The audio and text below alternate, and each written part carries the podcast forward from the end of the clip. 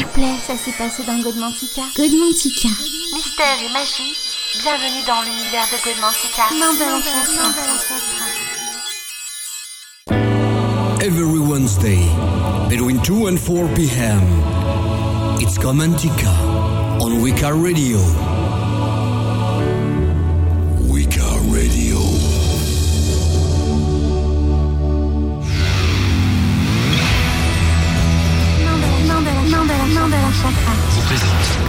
Godmantica.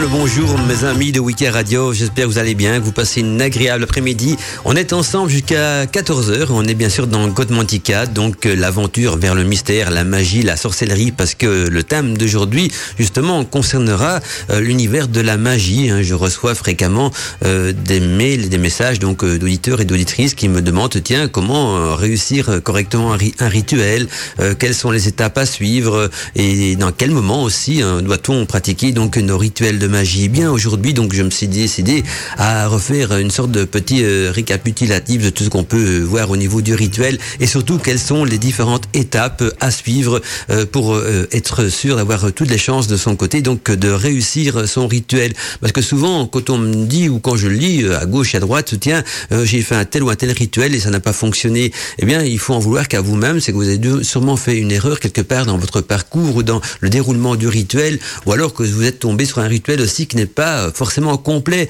parce qu'il y a des étapes de, de, préparatifs d'un rituel qui ne sont pas repris dans les rituels, parce que ça va de soi. Hein. Si je vous dis par exemple, tiens, quand vous mangez, il faut avoir votre assiette devant vous, votre verre d'eau, votre fourchette et votre couteau, ça va de soi, donc ce n'est pas repris dans une recette de, cuisine. On vous dit pas qu'il vous faut donc le couteau, la fourchette pour manger, l'assiette et le verre d'eau ou le verre de vin, hein, pourquoi pas. Donc on vous explique juste les ingrédients à, mettre, euh, comment les mélanger. Et donc euh, moi je vais par contre décortiquer tout de A à Z, comme ça euh, vous allez que chaque étape est importante dans un rituel et, et donc euh, après ça il y aura plus de raison pour euh, rater ces rituels. Alors une chose qui est importante aussi, c'est de savoir donc euh, euh, à quel moment on peut pratiquer donc son premier rituel, parce que je sais qu'il y a beaucoup de, de débutants qui écoutent Godmantica et qui se disent tiens euh, j'ai déjà lu quelques bouquins, hein, euh, quand pourrais-je commencer à pratiquer donc des rituels? Parce que c'est vrai que c'est important la pratique. hein, euh, La théorie c'est très bien, mais la pratique c'est ce qui est important aussi. Imaginez vous apprenez la musique par exemple, on- vous êtes à des cours de solfège, on vous apprend euh, le, piano, le violon, peu importe. Bah les cours de solfège c'est bien, mais à un moment donné on, a envie de jouer de l'instrument, hein, on est bien d'accord. Idem pour les cours de peinture, hein, on va vous expliquer le, côté chromatique des couleurs, comment est-ce qu'on les mélange, comment est-ce qu'on fait du relief, tout ce qu'il y a, tout ce qui va avec. Et puis à un moment donné, on sent cette main d'artiste qui nous démange et on a envie donc de mettre la main à la pâte. Et bien c'est la même chose au niveau de, de la pratique de la magie. Quand vous ressentirez dans votre cœur l'envie de pratiquer un rituel et aussi peut-être le besoin pour euh, changer quelque chose dans votre vie, ça peut être quelque chose par rapport à, le bien, au bien-être, à la réussite d'un projet, hein, un examen dans, les études, euh, la recherche d'un emploi, euh, la recherche d'un amour, peu importe. Et il n'y a rien euh, de, vraiment euh, malsain à vouloir améliorer sa vie, bien au contraire, parce que une vie heureuse, c'est une vie équilibrée, et une vie équilibrée est une vie qui permet donc euh, euh, au sorcier ou à la sorcière, ou en tout cas au futur sorcier ou sorcière, de s'épanouir dans son art et dans son cheminement spirituel. Ce n'est pas dans la souffrance qu'on s'épanouit dans un cheminement spirituel, mais bien sûr dans le bien-être et dans le développement personnel. Et donc, si vous avez des questions aujourd'hui à m'envoyer par rapport donc euh, au thème de l'émission qui sont qui concernent les différentes étapes de préparation d'un rituel, n'hésitez pas à m'écrire. La boîte mail de Wiki Radio est bien sûr ouverte. Je vous la redonne au cas où vous n'avez pas eu le temps de noter ou au cas où vous ne la connaîtrez pas encore par cœur, ce qui devrait être interdit. hein. Il faut vous êtes censé tous connaître l'adresse mail de Wiki Radio par cœur, sinon c'est euh, Radio. arro- Non, c'est- prendre la plus facile. J'en ai tellement, donc je prends la plus contact arrobas wikiradio.net. On retient celle-là, donc euh, contact arrobas wikiradio.net. Et si vous voulez m'envoyer des, messages perso, en dehors donc du thème de l'émission, là c'est godmantica arrobas arrobas wikiradio.net. Donc on retient hein, pour les messages qui concernent donc le thème de l'émission, c'est contact arrobas wikiradio.net. Et pour des messages plus perso, par rapport à la magie, la sorcellerie ou peu importe, là c'est plutôt donc un gotmantica.wikiradio.net, c'est-à-dire que l'adresse mail contact wikiradio.net n'est fonctionnelle. Pour moi en tout cas, je n'y ai accès que pendant mes deux heures d'émission, alors que godmantica.wikiradio.net, eh bien, c'est transféré sur mon adresse mail perso, donc euh, tout le temps, 24 heures sur 24, même si la nuit, il y a une, question qui vous tourne par la tête et qui vous dit, tiens, j'ai envie de contacter Mandala Chakra à 3 heures du matin, bah, allez-y, vous l'envoyez sur ma boîte mail, hein, dès que je passe par là, hein, je vous répondrai, c'est promis, je réponds toujours à, tous les messages que je reçois, parfois avec un petit peu de retard, c'est vrai, parce que j'en reçois beaucoup, mais je vous oublie pas, vous, euh, chacun aura bien sûr euh, sa réponse. Donc voilà, alors si vous nous écoutez sur votre téléphone portable, pas de problème, hein, nous avons aussi sur notre application euh, de Wiki Radio un bouton de contact. Hein, donc vous cliquez sur le, bouton, donc je crois que ça s'appelle d'ailleurs contact, hein, et vous tapez votre texto, vous l'envoyez, et celui-ci s'affiche également sur mon écran de contrôle. Et si vous êtes sur, si vous nous écoutez plutôt par rapport au site internet officiel de Wiki Radio, là également, donc dans les onglets supérieurs de navigation, il y a un bouton contact. Donc vous cliquez dessus, vous tapez votre euh, message et vous l'envoyez. Donc voilà, que ce soit par l'adresse mail contact@wikiradio.net, via le formulaire de contact du site internet www.wikiradio.net ou via l'application pour téléphone portable, eh bien, tous les chemins mèneront euh, sur Wiki Radio, donc sur mon écran de contrôle, ici euh, à ma gauche. Voilà, je crois que c'est à ma gauche. Voilà, j'hésite toujours parce qu'il y a des moments où c'est à droite, des moments c'est à gauche, ça dépend euh, dans quel studio je suis aujourd'hui. Donc c'est à la, gauche et donc voilà, je vérifie également que mon adresse mail est bien ouverte et tout me paraît fonctionnel. Donc on en revient à nos moutons et, surtout donc aux différentes étapes étape de préparation d'un rituel en magie. Et donc, première étape, bien sûr, c'est de s'initier. Hein. Si vous n'avez pas lu euh, et étudié un minimum de théorie au niveau de la magie, il ne faut pas vous lancer dans la pratique. Hein. On ne met pas la charrue avant les bœufs. Hein. C'est comme rouler en voiture. Si vous connaissez pas au minimum votre code de, la route, hein, c'est-à-dire qu'il faut s'arrêter à un feu rouge, laisser la priorité de droite et enfin tout le tralala qui va avec, on ne prend pas le volant et on ne démarre pas avec sa voiture. C'est le même principe en magie parce que euh, dans la théorie, il vous expliquera comment travailler avec les couleurs des bougies, euh, les encens également, euh, ce qu'on, comment euh, projeter donc un cercle magique, tout ça, ça s'apprend donc au niveau de la théorie. Et puis évidemment après, il faut passer à la pratique parce que c'est dans cette, en mettant la main à la pâte qu'on verra le bon musicien, le bon artiste peintre ou également donc le, bon pâtissier. Hein. Donc là, il faut bien sûr un jour mettre la main à la pâte. Et ce jour, il ne faut pas le forcer. Il faut attendre que l'appel vienne dans votre cœur et en même temps peut-être que dans votre vie vous avez besoin d'améliorer quelque chose ou, ou de vous aider à évoluer. Et donc à ce moment-là, vous dire, ah, je dois évoluer dans un tel domaine où il y a un truc qui ne va pas trop dans ma vie que j'ai envie d'améliorer, où il y a un truc que j'aimerais bien acquérir dans ma vie aussi. Et puis vous faites des recherches pour voir quel serait le rituel qui vous conviendrait au mieux. Hein. Essayez aussi de trouver un rituel complet, parce que euh, dans les livres on trouve des rituels souvent complets, mais par contre sur Internet, méfiez-vous de, ce qu'on peut trouver dans les forums, ou à gauche à droite, parce que il y a à boire, il y a à manger, il y a des rituels bien sûr de, de, plus ou moins complets, et puis il y a des trucs écrits euh, par des ados débutants dans le cadre de la magie qui mettent un petit peu n'importe quoi, euh, poutre perlimpinpin, tout ce qu'on va avec. Et là, vous êtes parti hein, euh, droit dans le mur parce que ce sont des rituels ou qui sont pas fonctionnels ou simplement qui ne sont pas euh, complets. Donc, si un rituel n'est pas complet, bah, hein, si ça ne sert à rien. Si je vous dis maintenant démarrez votre voiture et qu'il n'y a pas de batterie dedans ou pas d'essence, eh bien, vous savez pas faire grand chose avec la voiture également. Et donc, une fois que tout ça est résolu et que vous êtes un, jour donc décidé à dire non, je, je me lance dans mon premier rituel, donc je vais me lancer dans la pratique Première chose à, choisir, donc, c'est bien sûr le moment propice. Hein. il faut choisir le moment propice, c'est-à-dire euh, le moment où le cœur euh, vous dit tiens, voilà, tu es prêt, euh, lance-toi dans un rituel. C'est un appel qui vient du cœur. Donc le moment propice du jour, ça vient du cœur, et votre cœur sait Hein, le jour où, vous allez pouvoir faire votre rituel, le jour où vous avez toutes les chances pour euh, réussir, c'est la nature vous, parle en vous, à votre corps, votre esprit votre âme. Hein, euh, il faut les écouter parce que euh, savent ce qui est bon pour vous et donc idem pour votre premier rituel. Alors, dès que ce moment de l'appel du cœur se fait ressentir en vous, là, il faudra choisir bien sûr un jour et une date planétaire, c'est-à-dire un jour et une date planétaire qui sera en osmose avec le type de magie à pratiquer. Alors je sais que ça peut paraître compliqué pour certains, alors je vais m'expliquer quand même d'une manière euh, le, plus nette, le plus claire possible. Donc il faut savoir que chaque magie euh, dépend d'une planète, hein, des influences planétaires, ça dépend aussi des influences telluriques de la nature. Et, quand on dit dans un rituel de magie, oui, on emploie une telle plante ou une telle bougie d'une telle couleur, c'est parce que c'est une bougie d'une telle couleur en référence, bien sûr, à une force planétaire ou une plante également qui sera sous la dominance d'une telle ou une telle planète. Et donc, c'est important de choisir aussi son jour par rapport à cette force planétaire. Alors, pour vous donner un, un petit exemple, hein, le lundi sera le jour de la Lune. C'est facile à retenir parce que souvent, on retrouve dans les, dans les jours, les, les, dénominations, en tout cas, euh, la, clé de la planète, hein, lundi, Lune, mardi, la, la, planète Mars, le mercredi, Mercure, le jeudi, Jupiter, le vendredi, c'est Saturne, euh, non, le vendredi, c'est Vénus plutôt, excusez-moi, je pense, j'avais déjà sauté un jour, vendredi, Vénus, samedi, Saturne, et dimanche, donc le Soleil.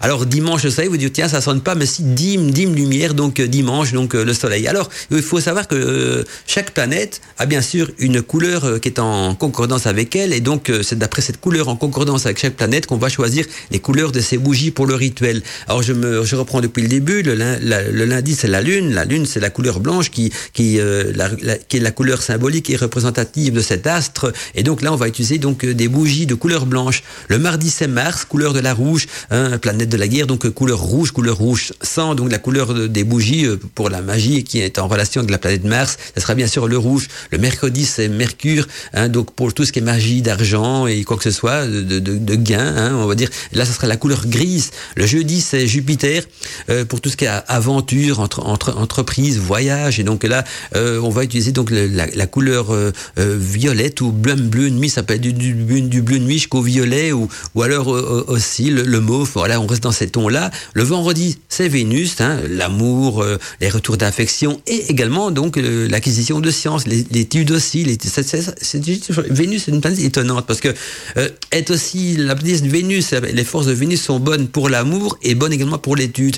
Heureusement toujours que, qu'elle peut avoir cette similitude entre l'amour et l'étude, mais peut-être euh, que, l'étude du, divin, en tout cas l'étude euh, com complète, l'étude de l'univers passe également par une sorte d'amour. Mais sinon, si on revient à des amours plus terre à terre, à des amours plus humains, eh bien donc la planète Vénus sera la planète pour tout ce qui est rituel d'amour, de retour d'affection, de provocation sentimentale et également donc tout ce qui est étude d'anciens grimoires pour pouvoir décrypter euh, justement ce qui est écrit dans ces grimoires.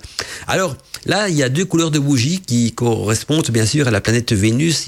La, couleur verte qui sera surtout donc la couleur de l'intellect, donc la, la couleur de l'étude, donc pour décrypter les grimoires. Si vous avez pratiqué des rituels en relation avec cela, on sera bien sûr dans des bougies de couleur verte. Mais si vous voulez vous lancer dans, dans la magie d'amour, là, on sera dans des bougies de couleur rose et pas du tout rouge, hein, parce que souvent dans les rituels, on voit, oui, une, bougie, rouge pour l'amour. C'est parce que c'est un vieil adage qui disait, oui, rouge amour, mais n'oubliez pas que la couleur rouge appartient à la planète Mars. Et donc, si vous employez une bougie de la couleur de la guerre pour aussi de re renouer un amour, on est mal barré, croyez-moi. Donc, euh, allez-y euh, avec la bougie rose, la bougie rouge qui est une sorte de tempérament et de tempérance entre l'énergie lunaire, donc la couleur blanche, et l'énergie martienne, donc la, couleur de Mars, parce que Mars c'est aussi la, la planète des réconciliations. Mais donc pour l'amour, c'est rose et pas rouge, et vert pour euh, la science, et donc euh, voilà, pour tout ce qui est étude de la science. Et puis, on arrive, euh, on arrive au samedi, la couleur noire de Saturne, donc qui elle est destinée pour toute invocation, un, médiumité également, donc spiritisme, ouais, tout ce qui touche un petit peu aussi à la nécromancie, à l'appel des esprits, tout ce qui va avec. Et puis donc, euh, si on poursuit encore, il y a le dimanche. Donc euh, dimanche, dîme, hein, la lumière, le soleil. Hein, donc tout ce qui est rituel de guérison. Hein, et quand je parle de guérison, c'est bien sûr euh, la guérison de, du corps, de l'âme et de l'esprit. Donc quand on a des problèmes de santé au corps, on peut pratiquer des rituels de guérison le dimanche, donc avec des bougies couleur du soleil, couleur jaune. si on a des, problèmes de guérison de l'âme, qu'on est, est tourmenté ou de l'esprit, qu'on est mal dans sa peau, idem. Donc des rituels de guérison sont bien, bien vu. Alors, donc, on, important aussi, quand vous prenez donc des bougies euh, pour pratiquer un rituel, il faut que la bougie soit teinte jusqu'à son intérieur. Donc, il faut couper un petit peu le bas de la bougie, voir que c'est une bougie qui est bien teinte jusqu'à la mèche. Hein, donc, c'est de la cire teinte hein, complètement de la bougie. Donc, c'est une bougie rouge. Elle doit être rouge que dans son intérieur, verte que dans son intérieur et vice versa. Parce que il existe aussi des bougies de grande surface qui sont en fait des, bougies blanches euh, teintes à l'extérieur. Donc, on le voit quand c'est bientôt les fêtes de fin d'année. On vend les bougies de Noël. Hein, elles sont rouges, mais elles sont rouges que sur une fille fine superficie à l'extérieur et à l'intérieur elles sont blanches. Alors au fait c'est une bougie blanche, euh, rouge à l'extérieur et idem pour toutes les bougies qu'on trouve en grande surface d'ailleurs, qui sont juste utiles pour un dîner en amoureux en tête à tête. Voilà, si vous voulez euh, mettre une ambiance musicale de bougie, ça ça va, mais pour un rituel de magie, oubliez ça. Hein, achetez plutôt vos bougies donc dans une bonne boutique ésotérique, que ce soit une boutique en ligne sur internet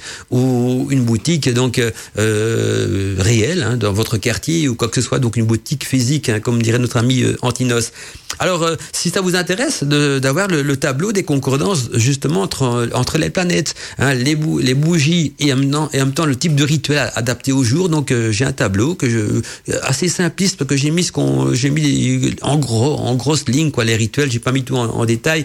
Hein, donc euh, par exemple le lundi c'est le jour destiné à un tel un tel rituel, il faut une bougie d'une telle couleur, le mardi une telle couleur, ça pourrait peut-être vous aider. Donc si jamais ce tableau PDF vous intéresse, eh bien moi pour pour, pour pour vous fidéliser donc à, nous écouter en live aujourd'hui, eh bien, je vous l'envoie. Donc, vous faites une petite demande sur ma boîte mail, donc euh, à contact@wikiradio.net. Donc, euh, contact@wikiradio.net. Vous mettez euh, gentil mandala. Pourrais-je avoir donc le, tableau des concordances euh, planétaires entre les couleurs, les bougies et, et Chicochac. Voilà, vous mettez et Chicochac, c'est très important. Eh bien, je vous enverrai ça bien sûr de, de, bon cœur. Donc voilà, vous aurez le tableau. Pour ça, je ne vais pas rentrer trop dans les détails parce que je peux vous l'envoyer si ça vous intéresse et ça me permet permettra à moi d'avancer après dans l'émission. Surtout, je vois qu'il est déjà 14h20, temps pour moi d'envoyer les publicités. Puis on poursuit après donc sur les préparatifs d'un rituel.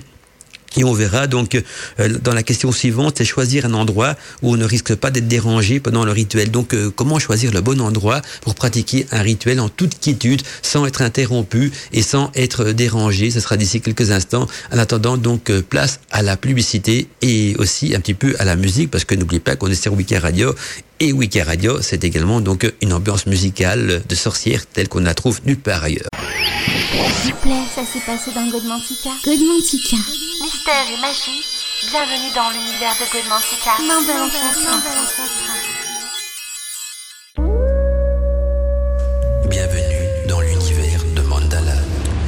bien, bienvenue dans mon univers ésotérique et magique de Godmantica. Voilà, c'est plutôt l'univers Godmantica que Mandala. Alors, j'ai reçu une question d'une auditrice et en plus une très bonne question. C'est Aline.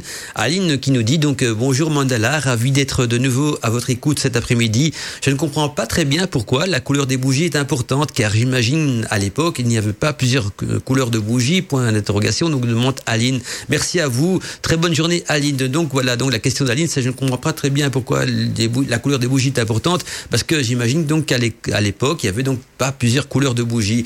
Alors c'est une question importante, vous allez voir pourquoi, parce que une bonne question, et j'aime bien ça quand on me pose des, bonnes questions, parce que c'est vrai qu'il ne faut pas toujours prendre en magie pour euh, argent comptant tout ce qu'on vous dit, euh, que ce soit à travers les livres, même sur une radio, ou même à travers les forums.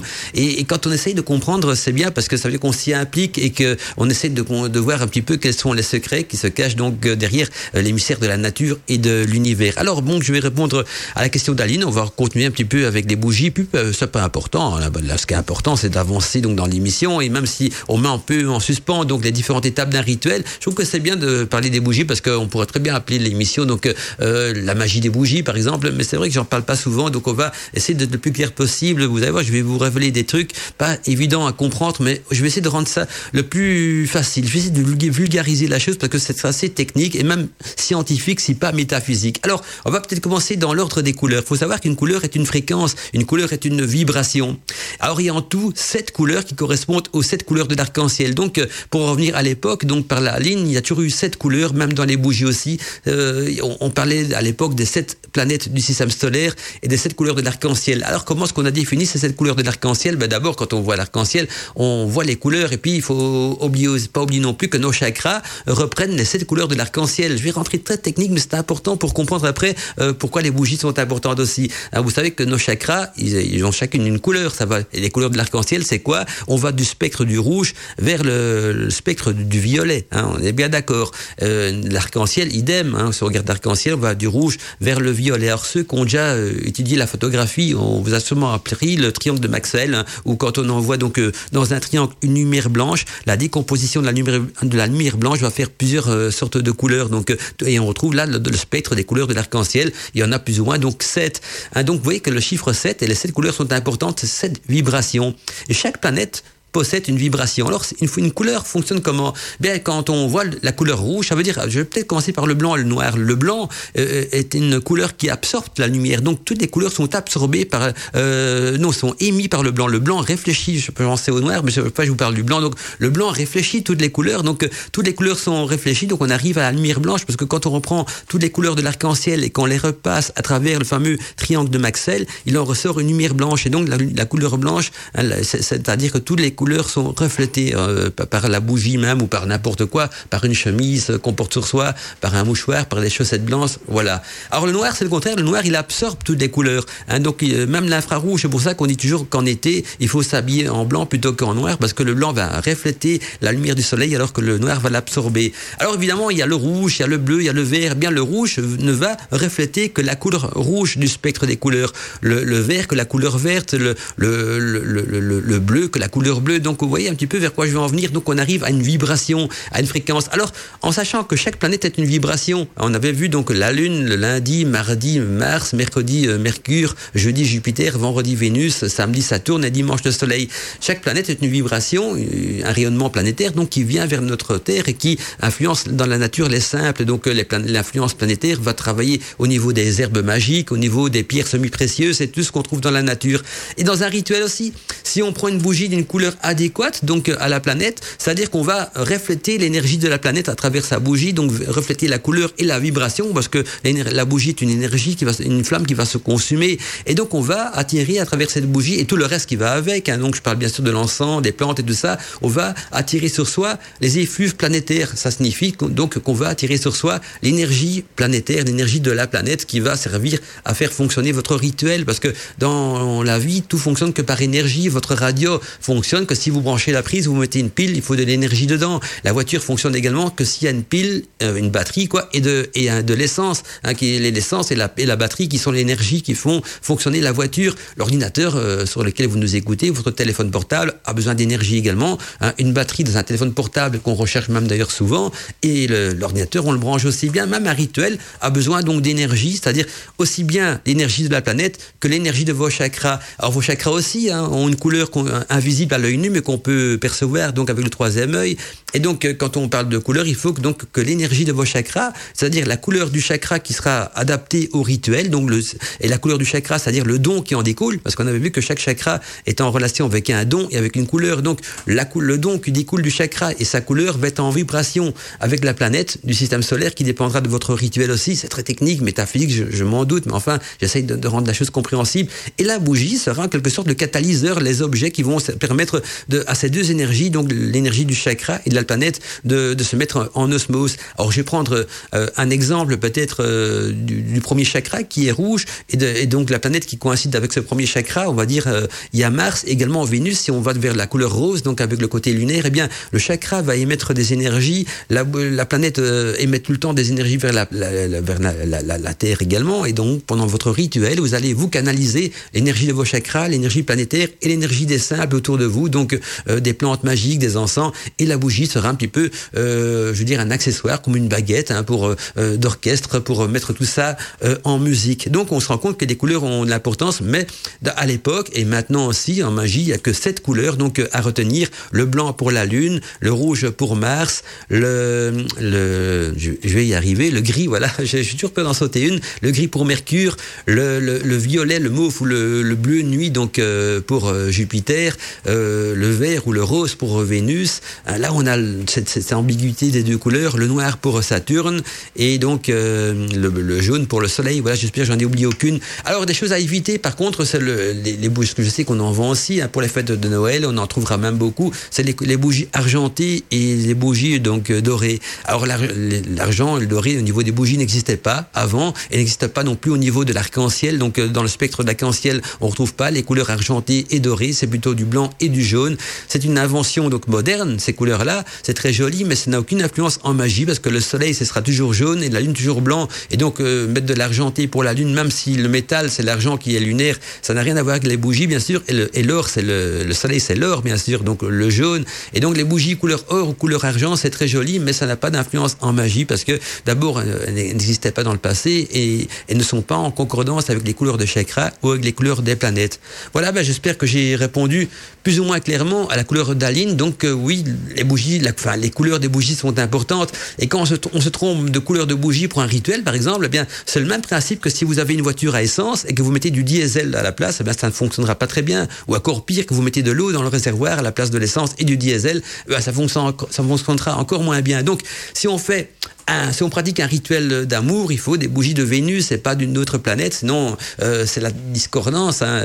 Euh, quand vous jouez de la musique aussi, si à un moment donné il faut faire do, ré, mi, fa, sol, non, je prends des exemples de lettres, de, notes de musique, et que vous faites qu'à vos têtes, ben, ce sera des fausses notes et ce sera une musique qui va devenir une cacophonie, mais ce sera plus agréable à écouter. C'est la même chose en, en, magie, tout est harmonie, tout est vibration, et donc euh, si on met une bougie d'une telle couleur, c'est important parce que c'est une vibration planétaire qui va être influencée par la couleur de la bougie, par l'énergie de, la bougie, et également un de vos chakras qui correspond aussi donc euh, à cette même couleur. Alors on peut bien sûr dans un rituel travailler avec plusieurs couleurs. Il y a des rituels qui vont prendre des bougies d'une telle d'une telle couleur parce que on travaille avec plusieurs forces planétaires.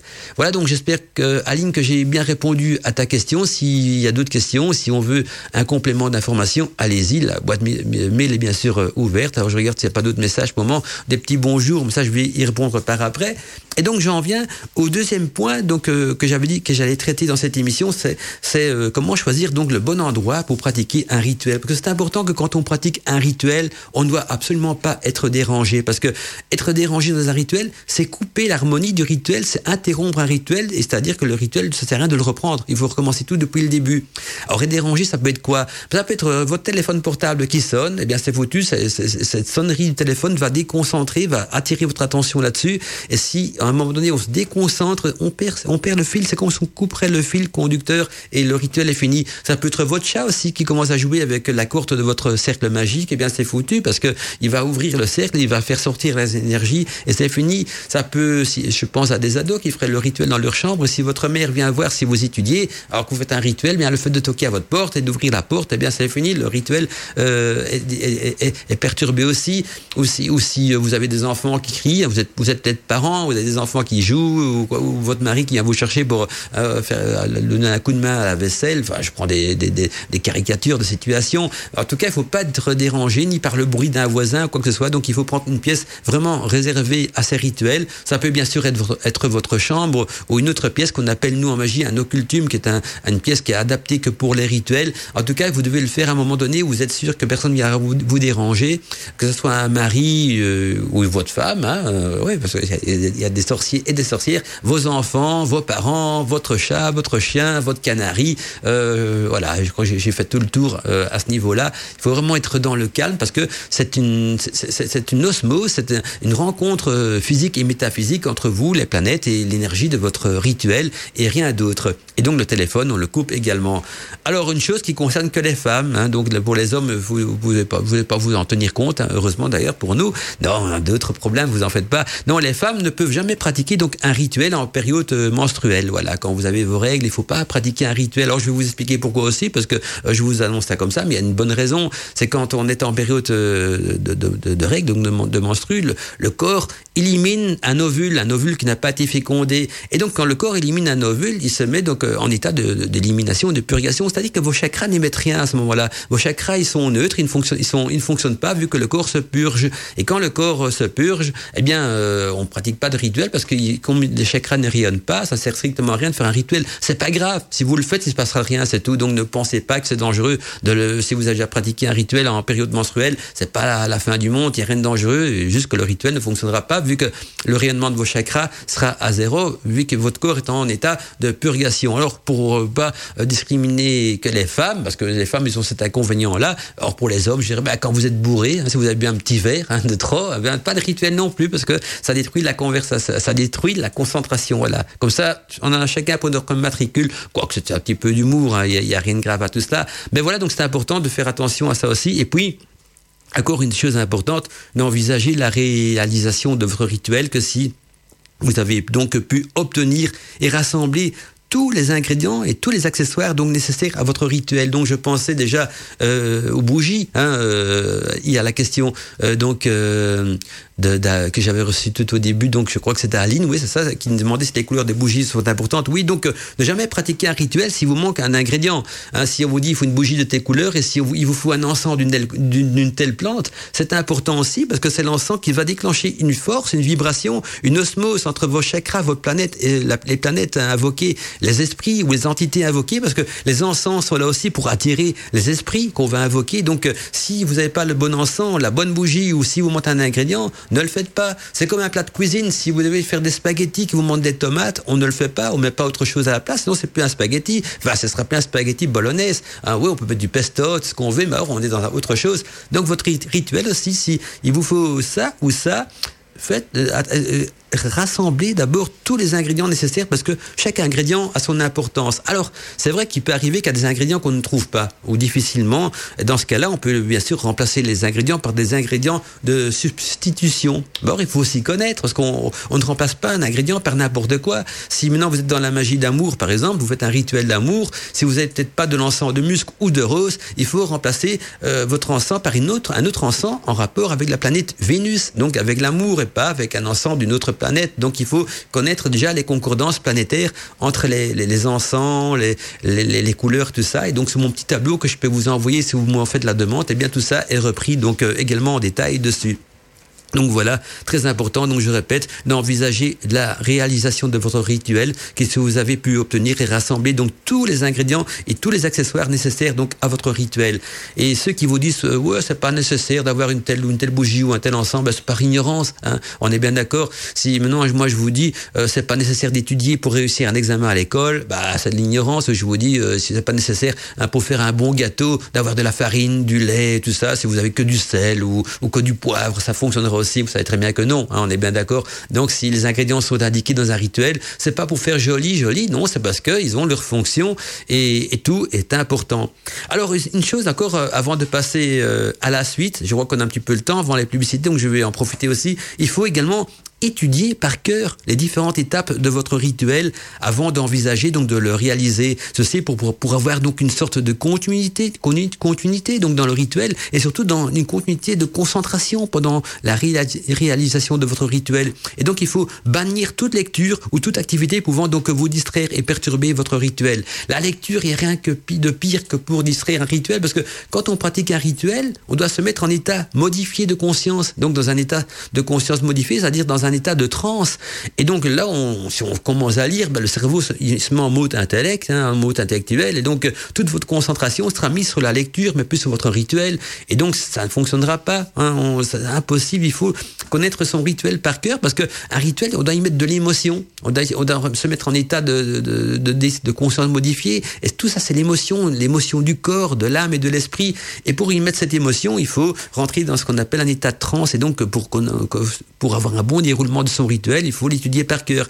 Oh, moi, ça me fait rire. Hein. J'aime bien reprendre toujours cette, caricature, mais quand je vois sur YouTube des, des youtubeurs et des youtubeuses qui vous montrent des rituels pratiques avec leurs feuilles à la main, comme s'ils seraient en train de répéter une pièce de théâtre, ce n'est pas de la magie, ça, c'est du show, quoi. Je veux dire, ils lisent mot par mot, ils font ça et ça, ils, ont oublié un petit truc, ils reprennent leurs feuilles. Non, on n'est pas dans le rituel. Le, rituel, c'est un, déroulement en tout fluide, complètement fluide, où on connaît son, rituel par cœur, on l'a dans la tête, on connaît chaque geste qu'on va poser et on peut se mettre en état modifié de conscience, on peut se mettre en transe, on peut se mettre en émotion, parce que c'est l'émotion qui va dégager l'énergie de vos chakras. Donc c'est important, étudier vos rituels par cœur avant la pratique, en tout cas de, de celui-ci, et pas euh, mettre une petite feuille de papier comme pense bête, euh, un copion, un examen, ça passe encore quand vous ne faites pas attraper par le prof, mais ben là non, pas pour un rituel, parce que même si vous faites, là vous vous faites attraper par l'univers, ça marchera pas, hein, parce que vous ne serez pas concentré. N'oubliez pas que c'est votre corps qui est le chef d'orchestre, qui est l'énergie qui va faire vibrer vos chakras. Et si vous déconcentrez votre cerveau à la lecture plutôt qu'à l'extase, eh bien, vous vous mentirez à vous-même. Et donc là, le rituel, dans ce cas-là, ne fonctionnera pas non plus. Donc, voilà déjà des étapes, importantes. Et là, on est dans le, le simple, parce qu'il y a des choses plus compliquées aussi. Alors, je regarde un petit peu, euh, voilà, des demandes de PDF, des petits messages qui m'arrivent, n'a pas de problème. Tous ceux qui me demandent le PDF, ils l'auront bien sûr. Euh, alors, je regarde encore un petit peu ce qu'il y a comme message avant de passer à la suite. Ok, tout est, c'est toujours des demandes de PDF. Je suis content. Vous êtes beaucoup à me demander le PDF, ça me fait plaisir. Euh, voilà, mais ok, c'est enregistré aussi. Je vois Anaïs également qui demande le PDF. Tout le monde l'aura, il n'y a pas de problème. Donc, prochaine étape donc de, de ce que je vais vous expliquer, c'est les phases lunaires. On va se rendre compte que les phases lunaires ont aussi de l'importance donc de la pratique d'un rituel. Mais en attendant, donc euh, place à la musique et à la publicité. Et on se retrouve donc d'ici quelques minutes. Bel après-midi encore à tous et à toutes. Vous êtes bien sûr sur Wiki Radio dans Côte Mantica. On parle de magie, on est entre nous et j'espère que voilà, que mes explications sont quand même plus ou moins claires, hein, que vous en sortirez, que je, je, je donne comme information. S'il y a des questions là-dessus, allez-y, hein, posez-moi euh, des questions pour éclaircir un, tel ou un tel domaine. Il aucun problème. Je suis là pour vous aider. Je suis là pour partager des connaissances et toutes les questions sont bien sûr les bienvenues et ça fait même plaisir de pouvoir vous aider sur des questions bien spécifiques parce que euh, moi en général je prépare une émission euh, en gros sur les gros plans à suivre mais parfois il y a des, des petits trucs auxquels je ne pense pas mais que, qui vous tourlupinent de votre côté. Donc allez-y, la boîte mail c'est contact wikiradio.net. S'il vous plaît, ça s'est passé dans Godmantica. Godmantica. Mystère et magie, bienvenue dans l'univers de de l'ancêtre. Alors on va poursuivre euh, quant à nous donc euh, notre euh, émission et surtout notre thème sur les préparatifs d'un rituel et on va peut-être euh, à présent euh, porter l'attention donc sur les phases lunaires. On parle souvent hein, de, de, la lune, de la pleine lune, de la lune montante, descendante. Alors je vais vous expliquer un petit peu ce que signifient tous ces, ces termes et dans quel pour quelles raisons et dans quel but donc il faut tenir compte également donc des phases lunaires dans la pratique d'un rituel. Peut-être pas dans tous, hein, peut-être pas pour tous les rituels, mais euh, ça peut vous aider. La lune peut devenir votre meilleur, meilleur allié donc dans la pratique d'un rituel. Alors, les rituels sont toujours donc plus puissants, bien sûr, quand ils sont réalisés en lune croissante et en lune montante. Alors, la lune peut être croissante ou décroissante, hein, et en effet, la vision que nous avons donc de la lune change constamment puisqu'elle tourne donc autour de la Terre, ce qui fait que sa surface éclairée visible varie donc progressivement de 0% vers la nouvelle lune, c'est-à-dire jusqu'à 100% pour la pleine lune. Et dans ce cas, on est donc en période de lune croissante. Par contre, euh, dans le même cycle de rotation, ben, la lune devient parfois décroissante quand à partir donc d'une pleine lune, sa face visible commence à diminuer et donc à décroisser vers la face non éclairée de la lune. Donc quand on va de la lune noire vers la pleine lune, on va dire c'est une lune croissante et quand on va d'une lune éclairée, donc de la pleine lune vers une, une lune noire, donc l'absence de lune, donc la face qui n'est pas éclairée de la lune, on est vers la lune, vers une lune décroissante. Alors pour résumer, donc c'est une chose à retenir, donc euh, hein, à noter, à graver dans son esprit, parce que souvent on peut se tromper là-dedans aussi. Donc la lune croissante, c'est quand elle évolue de la lune noire vers la lune blanche, hein, la pleine lune, et la décroissante, c'est quand elle évolue donc de la pleine lune vers la lune noire. Alors quelle est l'importance là-dedans? Bien, on dit que la nature donc inspire son souffle vital en lune croissante et qu'elle expire en lune décroissante. Vous la nature, elle respire également, mais pas avec de l'air, avec de l'énergie. Donc, le souffle vital est en croissance quand la lune est en lune euh, croi croissante. Donc, euh, elle, elle, inspire et puis euh, elle en lune décroissante. Donc, là, on va dire que dans ce cas-là, elle, expire son souffle. Vous la différence. Et donc, on aura toujours plus d'énergie pour la pratique des rituels donc en lune croissante et moins en lune décroissante vu que en lune croissante donc la nature nous donne de l'énergie à lune alors qu'en lune décroissante elle reprend euh, un petit peu son énergie.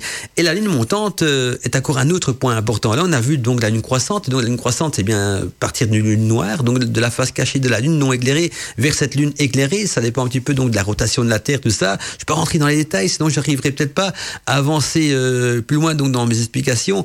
Mais mais on fera peut-être un jour une émission spécifique rien que sur les phases lunaires, comme ça on pourra voir chaque point en détail. Alors je pourrais vous parler aussi de la lune de Lilith, de, tous ces points plus euh, mystérieux de la lune et, qui sont quand même des, des, points qu'on utilise pour des rituels bien spécifiques et même parfois exceptionnels.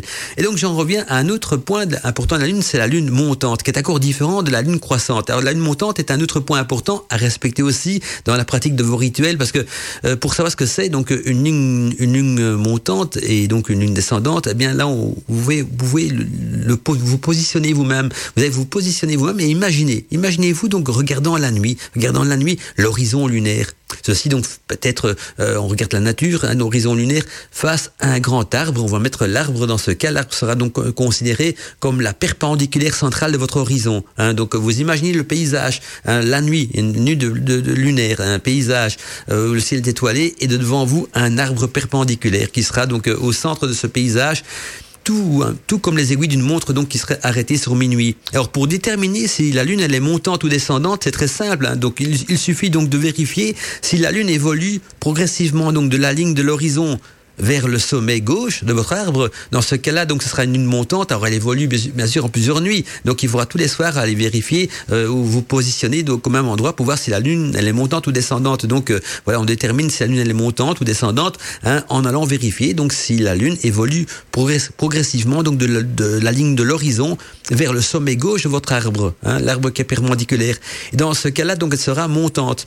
Et si la lune évolue du sommet droit de votre arbre vers la ligne de l'horizon, hein, donc c'est-à-dire qu'elle descend, hein, euh, ben là, ça indiquera que la lune sera descendante. Donc, vous voyez, le, le principe, on peut imaginer une horloge avec des aiguilles. Hein, une aiguille, la, petite aiguille qui est sur minuit, et donc si la grande aiguille va, de, je sais pas moi, on va dire de, de, de 9 heures, hein, de, vers minuit, la grande aiguille, là, on va dire, ben, on imagine que la grande aiguille, c'est la lune. Là, la lune, elle monte. Puis quand la grande aiguille a passé minuit, donc entre minuit et 3 heures, et 3 heures là, elle descend. Ben, c'est la même chose. Donc, l'arbre remplace l'aiguille, l'horizon aussi. Si chaque jour vous positionnez la lune qui est en train de partir donc du, côté qui monte vers l'arbre, là on va dire qu'elle est en, elle est montante et si elle descend de, l'arbre vers l'horizon, elle est descendante. Voilà, j'espère que ça a été, ça a été clair.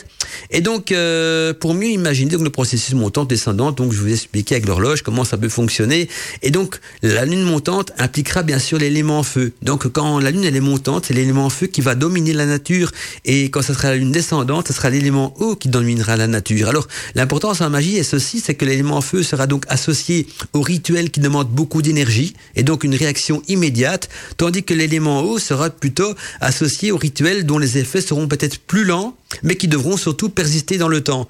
Hein, c'est un peu, le même principe que le feu de paille. Un feu de paille, ça se consomme vite mais rapidement, alors qu'il y a des feux qui stagnent plus longtemps. Et donc voilà, euh, quand c'est la lune montante, donc ce sera le feu qui sera associé au rituel. Donc, euh, c'est-à-dire ce sera, on aura besoin d'un rituel qui demandera beaucoup d'énergie et une réaction immédiate. Tandis que si on veut, avec plus de sagesse, prendre son temps, là on va travailler donc euh, en lune descendante parce que ce sera l'eau qui dominera. Et là on va surtout pratiquer donc des rituels euh, qui seront peut-être plus lents à donner des résultats, mais surtout qui devront persister dans le temps. Parce que tout ce qui tout ce qui évolue lentement persiste dans le temps. Tout ce qui brûle vite, comme un feu de paille, bah, c'est un vite aussi. Hein, même en amour, il y a le coup de foudre et puis il y a l'amour qui évolue dans le temps également. C'est le même principe. Alors les sorciers, les sorcières qui désirent donc euh, amplifier l'énergie de leur chakra, eh bien euh, donc aussi, c'est-à-dire quand on parle d'amplifier l'énergie des chakras, on parle également des dons qui leur sont associés hein, aux chakras et, donc euh, nécessaires au bon fonctionnement des rituels. Eh bien, il vous suffira donc d'exposer vos chakras la nuit d'un esbat donc euh, au rayon de la pleine lune. Alors un esbat, c'est quoi? C'est une nuit de pleine lune. Et donc en exposant vos chakras au rayon de la pleine lune, on est déjà en rituel parce que les rayons de la pleine lune, ils vont magnétiser vos chakras, ils vont développer l'énergie de vos chakras et donc ils vont également développer les dons qui sont associés à chacun de vos chakras. Et ceci donc euh, pendant que vous allez exposer vos chakras au rayon de la pleine lune, vous allez en même temps méditer sur la lumière lunaire. Et là, on est déjà en rituel euh, et un rituel qui tient compte donc de, de la lune parce que ça se fait en pleine lune et c'est un rituel classique en, magie, mais qui fait déjà euh, donc allusion euh, aux phases lunaires. Donc vous voyez que hein, à n'importe quel moment, euh, la lune est importante donc dans la magie. On va poursuivre par après parce qu'on donc on avait vu plusieurs points. D'abord comment choisir le moment propice, hein, on est bien d'accord. Après on avait vu l'importance des phases lunaires aussi donc au niveau d'un rituel. Et puis maintenant on va voir la préparation de l'officiant. Donc l'officiant c'est vous, c'est-à-dire la préparation donc du pratiquant du rituel. Ça sera bien sûr d'ici quelques instants. En attendant, place un petit peu à la musique, de quoi se relaxer. Et si on a des amis étudiants qui nous écoutent et qui sont en période de bloc ou bientôt en période d'examen, eh bien, Wiki Radio est là aussi pour vous changer les idées. Donc, euh, faites un petit break le mercredi après-midi, rejoignez Godmantica et dites-vous bien qu'on est là pour s'évader et idem pour ceux qui sont en congé, qui, sont en train de travailler ou quoi que ce soit. Ben là, c'est notre moment à nous, c'est notre moment de réunion sur Wiki Radio, c'est notre moment initiatique. S'il vous plaît, ça s'est passé dans Godmantica. Godmantica. Mystère et magie, bienvenue dans l'univers de Godmantica. Main. Alors, euh, avant de passer à la préparation donc, de l'officiant, je vais regarder un petit peu les questions qu'on m'a envoyées. Donc, j'ai une question qui vient de Mac. Mac qui me demande est-ce que la lune croissante est forcément montante? Est-ce que la lune euh, décroissante est toujours descendante? Alors, euh, il faut surtout pas euh, mélanger les deux. Donc, la lune. euh, attends, je vais avoir terminé le mail. Donc, je ne sais pas si mon mail est bien parti tout à l'heure. Donc, je redemande au cas où est-ce que les ondes de téléphone portable Wi-Fi peuvent perturber les rituels? Alors, j'ai pas reçu le, le mail tout à l'heure parce que je découvre celui-ci maintenant. Donc euh, voilà, hein, j'ai reçu que ce message-ci. Donc je reviens à ma lune montante. Donc la lune croissante euh, n'est pas forcément montante parce que donc une lune croissante et descendante. N'oubliez pas que c'est quand la lune elle est noire et qu'elle devient blanche. Donc quand elle est, elle est, elle est, elle est noire, il y a l'absence de lune. Elle est là, la lune. Elle est là, mais on la voit pas parce que c'est la face cachée de la lune qui est donc elle n'est pas éclairée. Vous savez que la lune elle tourne autour de la Terre, mais la lune ne tourne pas sur elle-même. Donc à un moment donné, la lune va servir comme un miroir, elle va refléter la lumière du soleil, et puis quand elle est de l'autre côté, elle reflète toujours la lumière du soleil, mais nous on voit que la face cachée de la lune, donc euh, la lumière du soleil ne passe pas à travers. Donc dans ce cas-là, elle sera noire.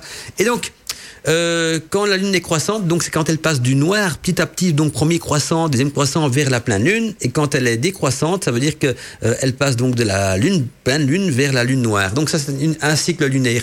Alors euh, la lune montante et descendante est encore différent. Là on avait vu donc on imagine le soir un horizon, hein, un horizon en pleine campagne avec un arbre euh, pile poil au milieu.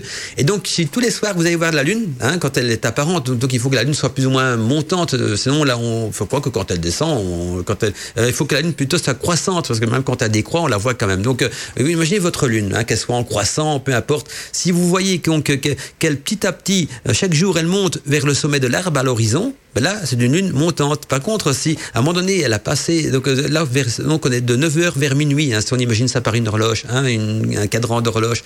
Or, si maintenant, euh, de jour en jour, vous voyez la, lune qui est en train de, de, de, de descendre, ça veut dire qu'elle part de, votre arbre et elle descend donc vers 3 heures de jour en jour, ben là, elle descend. Donc ça peut être, euh, c'est pas forcément lié, quoi. Donc ça peut, euh, on peut très bien avoir une lune croissante et descendante, comme on peut avoir une lune croissante et montante, et on peut avoir euh, une lune euh, euh, descendante et décroissante, comme on peut avoir une lune décroissante et, et, montante. Voilà, j'espère que je suis clair, parce que c'est vrai qu'à la fin, on pourra... hein, au fait, il y a ces deux trucs complètement différents. Imaginez deux roues qui tournent, mais, mais, mais, mais complètement différents. Donc, c'est deux, deux roues qui tournent, je dirais, presque euh, en croisant, en, en se croisant, quoi. Donc, c'est deux cycles différents, mais qui sont importants, donc, en, en magie, quoi. Voilà, surtout quand on, donc, quand on tient compte de la Lune, on tient compte aussi bien du, côté euh, croissant et décroissant de la Lune que du côté montant et descendant. Alors, pour le, la seconde question, donc, de Mac, euh, je ne sais pas si mon mail est bien parti, oui, ça, je, je, mets entre parenthèses. Donc, les ondes du téléphone portable et du Wi-Fi peuvent bien sûr perturber le rituel. Tout ce qui est champ magnétique contraire, le seul, les seuls champs magnétiques autorisés en magie, je sais bien qu'à notre époque, c'est pas évident, hein, mais euh, si je vous dis de couper votre GSM, c'est pas rien que pour la sonnerie du téléphone portable, c'est aussi pour les ondes donc du, du téléphone portable Donc, téléphone portable et Wi-Fi peuvent bien sûr perturber le rituel et il n'y a, pas- que ça, il y a beaucoup de, mauvaises ondes qui peuvent perturber le rituel, hein, comme des soucis, du stress, euh, de l'anxiété, sont des mauvaises ondes également. Mais donc le, le Wi-Fi, c'est pas bon. Donc le Wi-Fi et le téléphone portable ne perturbent pas que le rituel, ils perturbent aussi votre santé, parce que c'est prouvé que les, ondes du téléphone portable et du Wi-Fi, sont trop puissantes. Ou si vous, quand vous téléphonez, vous mettez trop, trop longtemps votre téléphone euh, à côté de l'oreille, ça fait sauter les noyaux de- des cellules. Hein. Pour ceux qui ont fait de la biologie, il y a un noyau dans une cellule, et quand le noyau saute ou que l'ADN du noyau se perturbe, ça peut mal tourner. Quoi. Donc euh, voilà, c'est mauvais et pour la santé et pour les rituels. Donc euh, voilà, j'espère Marc que j'ai répondu à ta question. Et j'avais vu une autre question également encore euh, dans mes boîtes mail, donc j'essaie de la retrouver. Euh, ah ben voilà, j'ai trouvé. Donc la question c'est euh, Aziela. Alors j'espère, j'ai pas oublié quelqu'un, parce que si je réponds pas à votre question, c'est que je n'ai pas reçu votre message. donc euh, ça peut arriver que les messages se perdent donc dans les méandres d'internet. Donc euh, mais promis, si j'ai des questions, j'y réponds d'office. Donc il y a Aziela qui me pose une question également. Donc je vais commencer par lire son message euh, sur l'antenne. Elle me dit bonjour Mandala, merci pour cette émission. Le sujet est passionnant. Alors j'ai des questions peut-être un peu bêtes. Alors là je fais une petite parenthèse aussi. Il n'y a pas de questions bêtes en magie. Dis toujours euh, que les questions bêtes sont celles qu'on ne veut pas poser, qu'on n'ose pas poser. Les questions, ils sont tous intelligentes parce qu'une question vous permet d'évoluer, d'avancer. Et donc, si vous dites ça à un prof à l'école, j'ai une question à vous poser, mais peut-être bête. Le prof, il va mal le prendre parce qu'il, je le prends pas mal, attention. Mais c'est parce qu'il n'y a, pas de bête question. Au contraire, moi, moi, je trouve que la bête question, c'est quand on n'ose pas les poser. et pourquoi je trouve ça bête? Parce que je trouve ça bête de pas la poser. Voilà. Vous comprenez ce que je veux dire? Non, donc, euh, Adiela, rassure-toi, tes questions sont vraiment intéressantes et je suis même content que tu me les as posées. Voilà. Si maintenant tu ne les aurais pas posées, j'aurais été déçu. Hein. Donc, comme, comme tu me les poses, c'est important. Alors, première question donc de Aziela. Peut-on avoir plusieurs vêtements rituels? Alors, c'est bien parce que là, tu, fais allusion à la tunique de rituel. Après, je, je m'occupe de tes autres questions. J'ai commencé par cette question-là. Alors, c'est vrai que c'était important, la tunique de rituel, parce qu'elle me demande si on peut avoir plusieurs vêtements rituels. Alors, je suppose que quand tu parles de vêtements rituels, c'est la tunique de rituel et pas plusieurs couches de vêtements sur soi, parce que il faut savoir qu'avant, les anciens euh, pratiquaient euh, le rituel nu. Hein. les anciennes sorcières, tout ça, euh, pratiquaient nu. Pour quelle raison? Bah, Il y avait plusieurs raisons à ça. La première raison de la nudité rituelle était d'abord pour avoir ses chakras à l'air libre. Parce que quand on avait ses chakras à l'air libre, ben, les chakras rayonnent plus facilement. C'est comme quand vous roulez en voiture. Quand vous roulez en voiture, que vous écoutez la radio, quand vous passez sous un tunnel, on perd souvent la radio. Hein, ça craque, on n'entend plus rien. Et puis quand on ressort du tunnel, on entend nouveau très bien. Et donc quand on met beaucoup de couches de vêtements sur soi, on bloque les ondes des chakras, les énergies des chakras, et donc le rituel est moins puissant. Voilà là, une des raisons pour lesquelles les anciens pratiquaient souvent nu. Deuxième raison, c'est pour être euh, pour la magie rituelle, pour que tout le monde soit euh, au même pied. Je veux dire, pour qu'il n'y a pas de discrimination. Vous voyez, euh, vous êtes tel que vous êtes sorti du, ventre de votre mère, donc et, nu, il n'y a pas de riche, pas de pauvre, pas de ci, pas de là. Ça fait partie de la nature également. Donc l'énergie des chakras, la nudité rituelle pour pour que tout le monde soit en osmose et qu'il n'y ait pas donc de, hiérarchie, hein, parce que la hiérarchie fait partie de l'ego. Et la troisième raison, c'est que pour que le corps puisse également bénéficier donc du rayonnement planétaire. Voilà, en gros les les, les grands les grandes raisons. Mais maintenant, on emploie ce qu'on appelle une tunique de rituel, enfin fréquemment à notre époque, parce que les gens sont peut-être plus pudiques. Hein. Euh, la société a évolué. Et alors, quand on est pudique et qu'on pratique de la magie en groupe, ou même peut-être seul, pourquoi pas, il faut une tunique de rituel. Alors, si on est pudique, si on n'en a pas, on le fait nu, c'est ce qu'il y a de mieux. Hein. Euh, nu, c'est 100% meilleur, mais si vous êtes pudique ou si vous avez froid, hein, pourquoi pas, on met une tunique de rituel, mais on met rien en dessous. Parce que la tunique de rituel doit devenir pour vous comme une seconde peau. C'est-à-dire que la tunique doit laisser passer à travers elle l'énergie des chakras. Et donc, si on met une tunique de rituel, on met, euh, on met pas de vêtements en dessous, pas de t-shirt, pas de sous-vêtements, rien du tout. On est nu sous sa tunique. Et la tunique, c'est une seconde peau pour si on est pudique et qu'on pratique en groupe, ou si on a froid. C'est aussi une bonne raison, parce que si on a froid, on va être perturbé pendant son rituel mort. Si on a froid, on peut remonter le chauffage aussi. C'est une autre solution. Alors, la tunique, elle va avoir des, la couleur peut être importante aussi. On en revient un petit peu comme à la magie des bougies. Alors, il faut pas une tunique de couleur spécialement pour chaque rituel. Si vous avez une tunique blanche, ou, une tunique noire, c'est bon pour tous les rituels. Alors je m'explique pourquoi. Le blanc, ben, va refléter toutes les couleurs. Donc le blanc euh, est un signe de pureté, donc c'est très bon pour les chakras. Et le noir idem, parce que comme le noir absorbe toutes les couleurs, c'est bien aussi. Par contre, attention, si vous voulez absolument une tunique de, de couleur, et pourquoi pas, hein, ça mord dans les tons pastels, hein, euh, bleu, bleu, bleu pastel, jaune, quoi que ce soit. Alors il faut là, il faut une tunique adaptée au rituel. Donc on a, on en revient à la magie des bougies. Si vous voulez absolument une tunique de, de couleur, on mettra une tunique jaune pour la magie solaire, donc de, de guérison, une tunique blanche pour la magie lunaire, une tunique rouge quand on travaille la planète Mars, bah, on complique des choses. Mais si on est riche et qu'on se dit, ah, moi je veux une tunique pour chaque rituel, pourquoi pas? Il n'y a aucun problème. Ça fonctionne très bien. Moi, il faut bien respecter les couleurs autant que les bougies. Et donc, le tableau que je vais vous envoyer à ceux qui me l'ont demandé, donc des correspondances planétaires avec les couleurs et les bougies, est le même pour les correspondances planétaires et les tuniques de rituel, donc les vêtements. Donc, on peut avoir sept vêtements et sept couleurs euh, euh, de, de, de, concordance. Mais c'est pas nécessaire. Donc, si on emploie une tunique blanche ou une noire, c'est bon pour tout.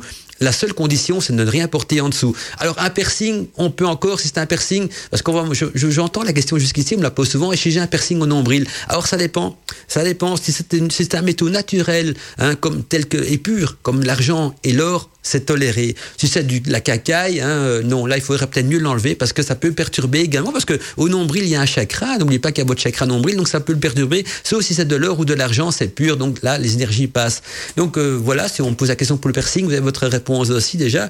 Et donc oui, on peut bien sûr employer un vêtement avec les sept couleurs de, de, l'arc-en-ciel, mais il faut vraiment une couleur adaptée donc à chaque rituel, comme la bougie. Donc si, si on travaille le lundi avec une bougie blanche et des encens lunaires, eh bien on mettra une tunique blanche. Euh, le mardi, c'est la, magie euh, en relation de la planète Mars, une tunique rouge et vice versa. si maintenant vous voulez une tunique tout terrain, Pour tous les rituels, eh bien, ça peut être le blanc ou le noir, mais dans tous les cas, on doit rien porter en dessous parce qu'il faut que vos chakras sont à l'air libre et que votre tunique devienne pour vous comme une seconde peau. Hein, on est bien d'accord. Donc je regarde donc euh, la suite de la question. Donc par exemple, cette vêtement, cette couleur, euh, des tableaux de concordance, là j'ai répondu, ok. Alors à quoi doit-on faire attention pendant un rituel de groupe? Donc ça, la deuxième question donc de Aziela. À quoi doit-on faire attention pendant un rituel de groupe au niveau donc des énergies et de la préparation? Eh bien, lors d'un rituel de groupe, c'est-à-dire que et là, ça va t'intéresser. Le point suivant, c'est la préparation de l'officiant. Ça veut dire que chaque membre du groupe, donc on appelle, on appelle cela de la magie cérémonielle. Dès qu'il y a plus d'une personne dans un rituel, on tombe dans le contexte de la magie cérémonielle parce que les énergies sont bien sûr additionnées ensemble. Donc, quand on fait la magie de groupe, les rituels sont plus puissants parce que euh, c'est comme si on mettrait plusieurs piles l'une derrière l'autre. On augmente l'énergie. Et donc, euh, voilà, dans la magie cérémonielle, l'énergie est bien sûr euh, amplifiée.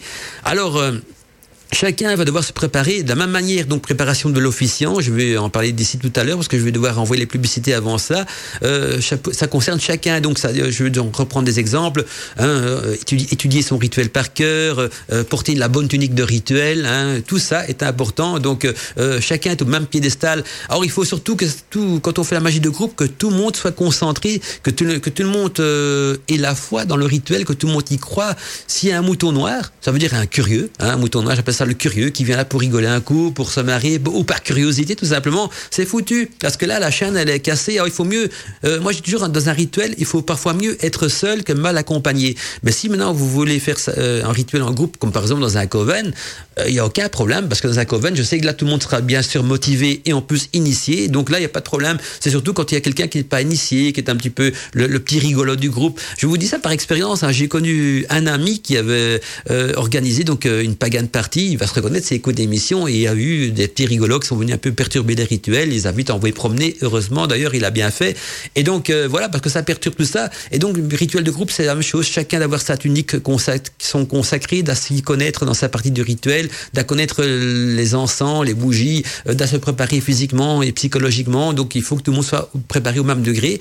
Alors voilà, à quoi il faut faire attention. Donc, dans un rituel de groupe, il faut que tout le monde soit au même niveau, mais au même titre de préparation euh, du rituel. Quoi donc tout ce que je dis ici dans l'émission concerne chaque membre du groupe et pas rien que il n'y a pas un chef. Euh, il peut avoir un dirigeant, hein, un grand prêtre, une grande prêtresse, il peut, mais il n'y a pas un chef qui doit avoir plus de préparation que les autres. Même s'il y a un dirigeant du rituel et des autres qui suivent, il faut que chacun au niveau de la préparation euh, ait subi toutes les mêmes étapes. Voilà. Donc j'espère que j'ai bien répondu déjà à tes deux premières questions. Alors troisième question.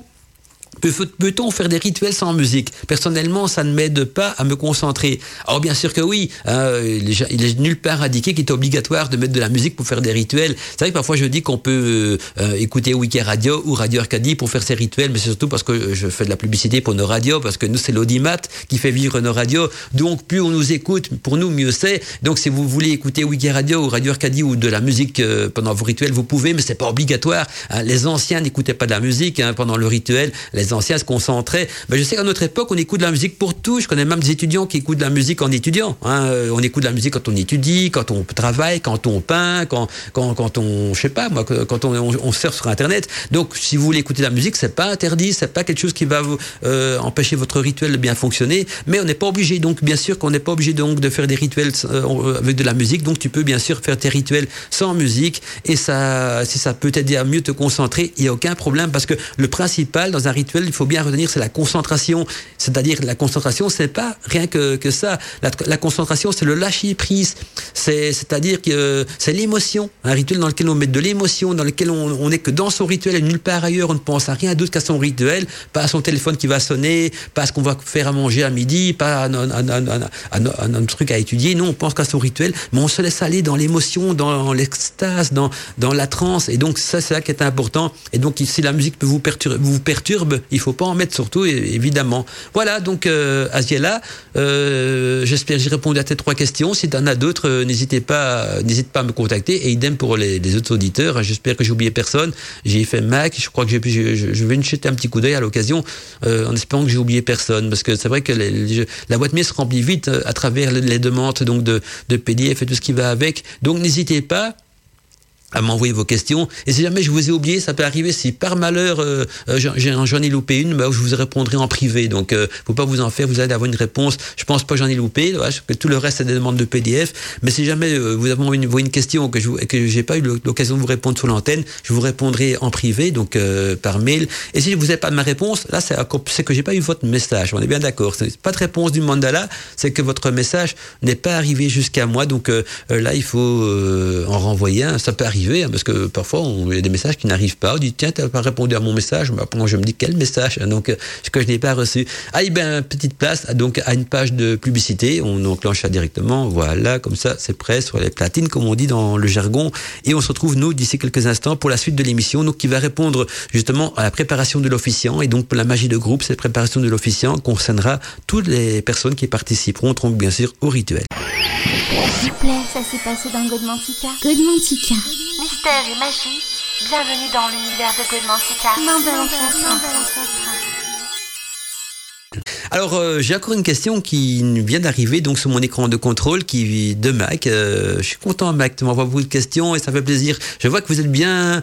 Euh, comment je pourrais expliquer ça? Vous êtes bien participatif aujourd'hui. J'adore ça. Moi, j'aime bien le contact avec des auditeurs et quand on me pose des questions tout ça, parce que je fais un plan d'émission en partant toujours du principe si jamais on m'écoute et qu'on m'écoute et qu'on m'écrit pas, c'est déjà arrivé. Je croyais moi d'avoir des, des, des, milliers d'auditeurs au niveau de mon compteur d'audimat et, et pas une seule question. Je dis qu'ils sont timides, ils osent pas, ils ont. Euh, je mange personne. Alors aujourd'hui, quand je vois que vous participez comme ça chez aux anges, moi j'aime bien parce que alors on se sent en comité, on se sent en groupe, on se sent entre passionnés. Donc allez-y, hein, vos questions sont bien sûr les bienvenues. Alors la question de Mac est bien sûr la suivante. Merci donc pour tes réponses précédentes. Et est-ce que vivre près d'un cimetière peut donc euh, avoir une incidence donc sur les rituels? Est-ce que les entités peuvent donc euh, perturber les énergies? Alors non, en théorie non. Quand on habite près d'un cimetière, parce que un cimetière n'est rien de malsain. Un cimetière, ce sont des, gens comme euh, comme n'importe lequel d'entre nous qu'on qu'on fait leur cycle de vie, qui sont enterrés. Donc en général, il n'y a, aucune influence négative, sauf peut-être euh, là où ça pourrait devenir perturbant, c'est euh, dans la période de Sawen, donc euh, pour le sabbat de Samen, la nuit qui précède Samen, on sait que là, le, comment on va expliquer, la barrière qui sépare donc l'univers des vivants et des morts, elle est très fine. Et donc là, perturber, ça fera pas, mais, mais vous risquez de les voir venir vous rendre visite la nuit de Sawen. Donc la nuit du sabbat de Sawen, c'est peut-être déconseillé, euh, sauf si vous voulez vraiment les invoquer et, les voir. Mais sinon, en dehors de ça, il n'y a, aucun problème. Ce n'est pas du tout perturbant. Euh, il n'y aura aucune incidence sur le rituel. Et en plus, n'oubliez pas que quand vous pratiquez un rituel, vous allez purifier la pièce dans laquelle vous avez pratiqué votre rituel. On va voir ça tout à l'heure, si on a le temps. Euh, vous allez donner un coup de balai, employer de l'encens de purification, tout ça. Donc, vu une fois que la pièce est purifiée, purifiée elle sera purifiée de toute énergie négative, mais également de, de toute entité au cas, dans le cas où il y en aurait une qui serait passée par là. Donc, voilà, ce n'est pas du tout perturbant et ça n'a aucune incidence d'habiter euh, euh, près d'un euh, voilà près d'un cimetière ou de pratiquer en tout cas des rituels près d'un cimetière, sauf peut-être la nuit de, de qui est quand même une nuit où, la, barrière entre notre univers et celui des morts est très mince et donc là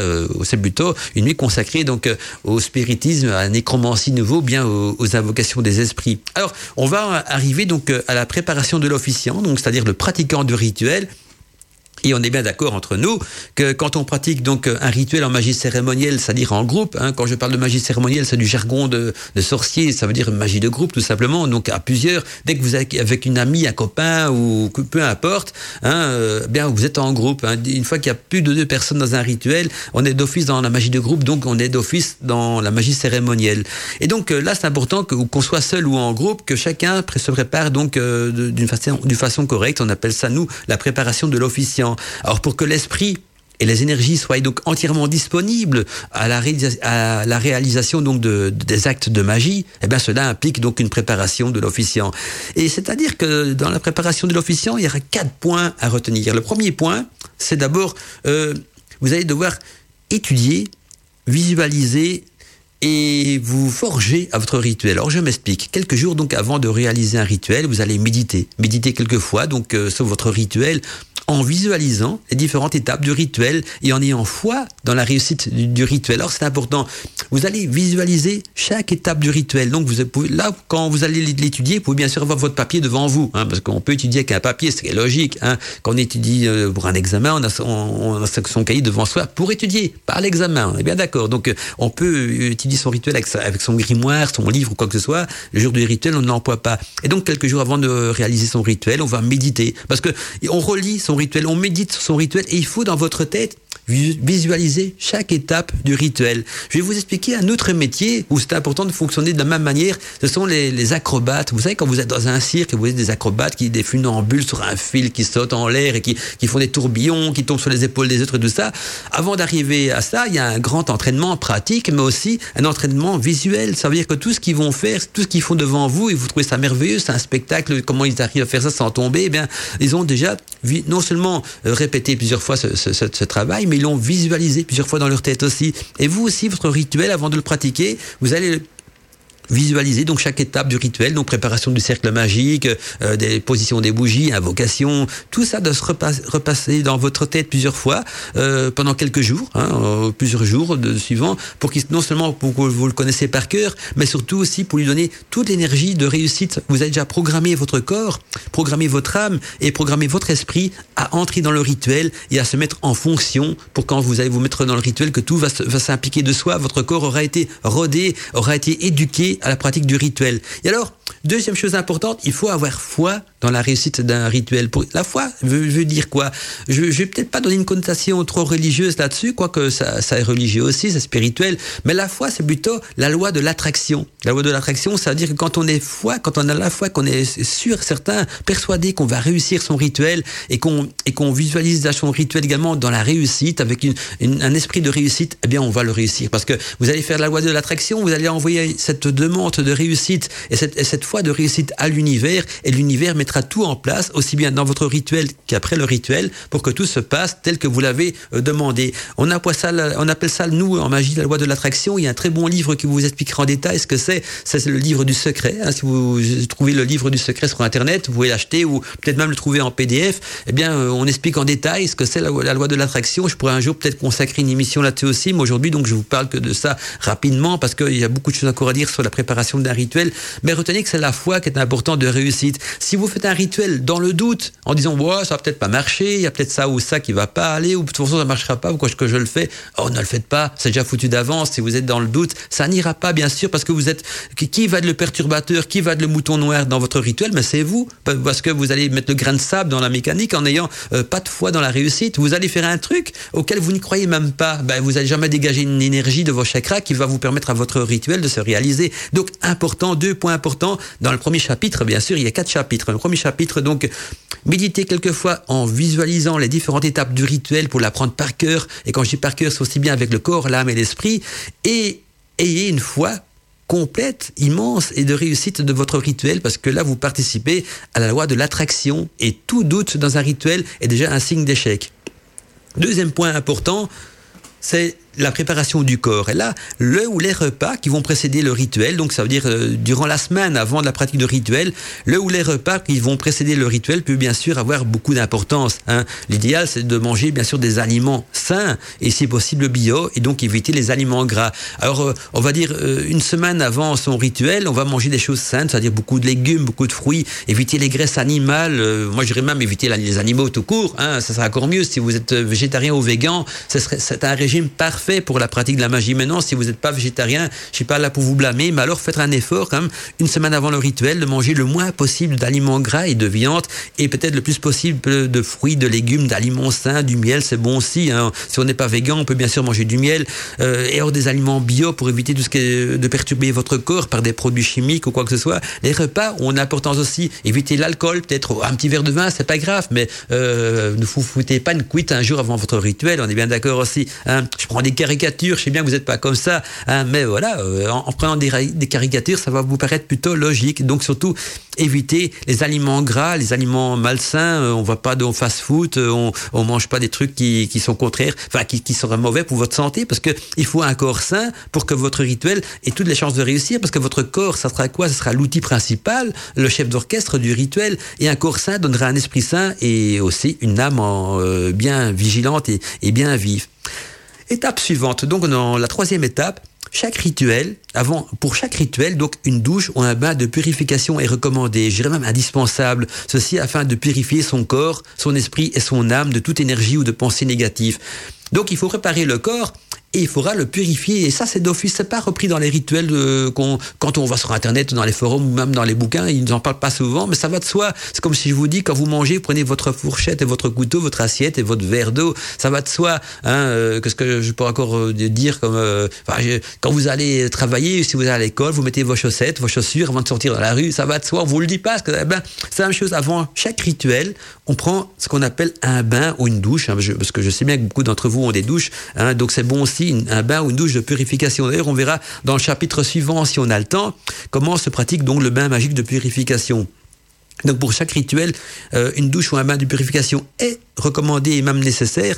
Ceci donc afin de purifier son corps, son esprit et son âme de toute énergie et de toute pensée négative. Alors, euh, je vous entends jusqu'ici me dire, ouais, Mandala, qu'est-ce que tu entends par toute énergie ou pensée négative. Eh bien, c'est plein de choses à la fois. Ça peut être des soucis. Hein. Vous avez des soucis à votre boulot, des soucis à l'école, euh, vous êtes contrarié, euh, vous êtes des pensées négatives, euh, vous avez mal dormi, euh, euh, vous, vous avez peut-être jeté un sort. Hein. J'exagère peut-être, mais ah, on ne sait jamais. Ou non, mais tout, voilà, tout ce qui peut être négatif. Euh, la pollution, respirer de la pollution, ça peut être négatif. Vous avez passé une semaine noyé dans les ondes GSM, dans les ondes de téléphone portable, dans les ondes, des ondes Wi-Fi. Ce sont des énergies négatives. Donc, rien que si vous vivez, dans une maison où il y a du Wi-Fi et, des téléphones portables, eh bien vous devez déjà rien que purifier votre corps de ces énergies négatives là. Donc le bain de purification est important, plus également les énergies négatives psychiques, hein, donc contrariété, euh, soucis, euh, fatigue, euh, stress, voilà, tout ça c'est donc des trucs qu'il faut se purifier parce que un rituel quand on rentre dans le cercle magique, on doit y rentrer aussi pur que les autres ingrédients. Si vous consacrez vos autres ingrédients, il faut se consacrer à soi aussi. Bon, on peut pas se consacrer une seule fois en disant ouais, consacré pour le reste de ma vie.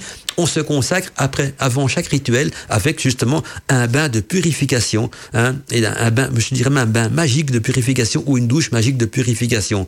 Et alors, quatrième point important, après le bain de purification, là l'officiant ou les officiants, si vous êtes bien sûr en groupe, peut revêtir donc euh, sa tunique ou leur tunique donc de rituel. Donc euh, dès qu'on sort du bain, on met sur soi, euh, on revêt sa tunique de rituel qui sera donc, je vous rappelle, euh, comme en quelque sorte comme une seconde peau pour vous. Hein. Donc quand on met sa tunique de rituel, c'est pas un vêtement, c'est une seconde peau parce que en dessous euh, on est nu et l'énergie des chakras passe à travers votre tunique. Et donc l'utilité de la tunique est d'être consacrée uniquement pour les pratiques de magie et surtout donc euh, elle, est, consacrée que pour les pratiques de magie et, aussi pour laisser passer à travers elle l'énergie opératoire des chakras nécessaire au fonctionnement du rituel.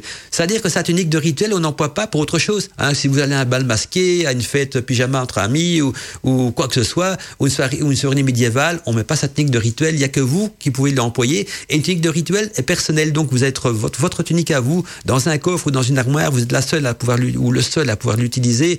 Et on n'emploie que pour les pratiques de rituel et pour rien d'autre, quoi. Donc, si vous allez à un bal masqué ou une soirée pyjama, quoi que ce soit, on met ce qu'on veut, t-shirt, chemise de nuit, on s'en fout. Mais pas votre tunique de rituel qui, elle, est quelque chose de sacré et de consacré. On est bien d'accord, hein, vous voyez? Les deux mots sont très liés ensemble, sacré et consacré. Parce que consacré, c'est rendre sacré. Et donc, il faut plus la souiller avec euh, d'autres choses. Voilà.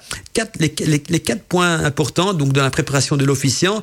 Euh, J'envoie la publicité et tout de suite après, si on aura encore un petit peu le temps, je pense que oui, on va euh, entamer euh, le bain magique et de purification. Hein, c'est une chose d'accord importante euh, et qui a sa place en magie. Donc, c'est purifier, prendre un bain ou une douche hein, de purification parce que on avait vu qu'on rentre pas dans un rituel ni dans un cercle magique sans avoir purifié son corps, son âme et son esprit. Donc, on verra comment se passe. Donc, je vais vous donner une recette de bain magique et de purification. Il y en a plein, bien sûr. J'en ai choisi une dans un grimoire qui me paraît très complet et, très, original, mais il existe beaucoup d'autres, donc ne pensez pas que c'est ma recette de bain magique de purification, qu'elle est la seule et l'unique au monde, il y en a plein, mais il fallait bien en choisir une. Je, si il en existe des centaines, j'allais pas vous citer tous les centaines, sinon ça deviendrait barbant et on n'avancerait pas dans le schmimblick. Donc voilà, j'en ai choisi une, euh, une qui me plaisait, donc voilà. Et on se retrouve d'ici quelques instants, donc euh, tout de suite après la publicité. S'il vous plaît, ça s'est passé dans Godmantica. Godmantica. Mystère et magie, bienvenue dans l'univers de Godmantica. Main de. Voilà, on- l'émission euh, arrive petit à petit vers sa fin. On a encore 10 minutes, euh, donc euh, voilà, on a encore le temps de voir même les préparations donc du bain magique et de purification. Alors encore une question qui vient de, de Mac qui nous demande quand vous parlez donc du livre secret, vous parlez bien de celui donc de, Rhonda Brim. Bah oui, tout à fait. Donc c'est bien celui-là. Donc voilà, c'est le bon livre, donc le livre du secret. De toute façon, il y en a- qu'un. Je pense pas qu'on peut se, tromper donc de ce côté-là. Alors, vous, savez que quand vous m'écrivez, vous me tutoyer. hein. Fait bizarre quand vous me voyez parce que voilà, en radio, on se tutoie tous. Et moi, je préfère, je trouve ça plus sympa qu'on me tutoie. Donc, euh, quand vous voyez des messages, n'hésitez pas à me tutoyer. hein. Moi, je trouve ça sympa. Et puis, on est entre potes ici. Euh, depuis le temps qu'on se suit dans Godmantica, hein, on peut quand même se tutoyer. Donc, n'hésitez pas. Vous, vous voulez me vous voyez, vous pouvez. Ça me dérange pas, mais ça fait bizarre quand même parce que dans l'univers de la radio, donc on se tutoie tous. Et donc, si vous voulez me tutoyer, euh, je vous l'autorise, bien sûr. Moi, c'est toujours grand plaisir. Voilà, ça me dérange pas du tout. C'est plutôt quand on vous voit que ça me dérange parce que ça fait bizarre. Donc, euh, euh, enfin voilà. Alors donc on en vient donc euh, au bain magique et de purification. Alors c'est important aussi. Donc on avait vu qu'avant chaque rituel, on apprend ce qu'on appelle un bain magique de purification. Donc pour la pratique d'un rituel, il est important même de purifier son corps, son âme et son esprit, parce que si on vient euh, déjà, je vais prendre une caricature, bien sûr polluer dans son rituel, hein, dans son cercle magique, bah ça, ça va pas bien fonctionner, comme dirait no- notre ami Bourville, hein, c'était dans le Cornio, je crois, quand la voiture tombe en miettes euh, et qui dit ah, elle va beaucoup moins bien fonctionner maintenant. Bah ouais. Donc là le rituel c'est la même chose. Donc il faut se purifier son corps, son âme et son esprit dans un bain ou dans une douche de purification. Alors je vais vous expliquer ça pour un bain, mais c'est le même principe pour une douche. On est bien d'accord. Il y a, que, y a que la structure qui change. Dans un bain on est allongé, dans une douche on est debout, mais on peut très bien mettre un bouchon sur le bac euh, de récupération de l'eau de la douche. Et donc euh, on a une cuve dans laquelle on peut se mettre à, à- accroupi ou à genoux. hein. à vous de voir avec votre imagination comment vous pouvez bénéficier donc du bac d'une douche. Donc je vous donne pour euh, la recette d'un bain, mais qui est identiquement la même chose pour une douche, sauf que là on met un bouchon sur le bac et qu'on peut s'asseoir dedans, on se met accroupi ou à genoux, en lotus, tout ce qu'on veut. Voilà. Donc le bain magique et de purification, c'est une double fonction. Donc je vais toujours employer les deux termes, bain magique et de purification, parce que il purifie, mais il va aussi avoir un rôle magique dans votre rituel. Donc bain magique et de purification, il a deux fonctions. La première, c'est de purifier donc votre corps et votre esprit, et donc aussi vos chakras. D'ailleurs, je vais, j'en profite parce que je vois qu'il y a une petite faute d'orthographe. Voilà, je corrige en même temps sur mon petit post-it.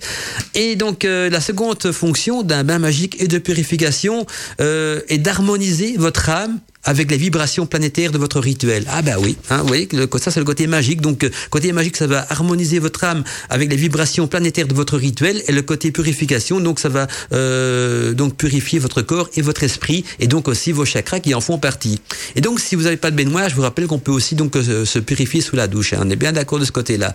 Et voici donc euh, la recette, hein, un bain de purification très efficace et aussi très puissant pour vos, pour vos rituels. Donc euh, il faudra essayer de visualiser ce que vous expliquer, parce que je sais qu'en radio c'est pas évident, donc je vais euh, vous expliquer comment ça se passe, mais qu'on ne sait pas vous le montrer, donc il faudra dans votre tête visualiser la, la scène. Donc il vous faut d'abord comme ingrédient pour votre bain de magique et de purification euh, les ingrédients suivants, donc c'est-à-dire trois poignée de sel de mer consacré. Alors le sel de mer, il a une fonction importante en magie, surtout dans un bain de purification.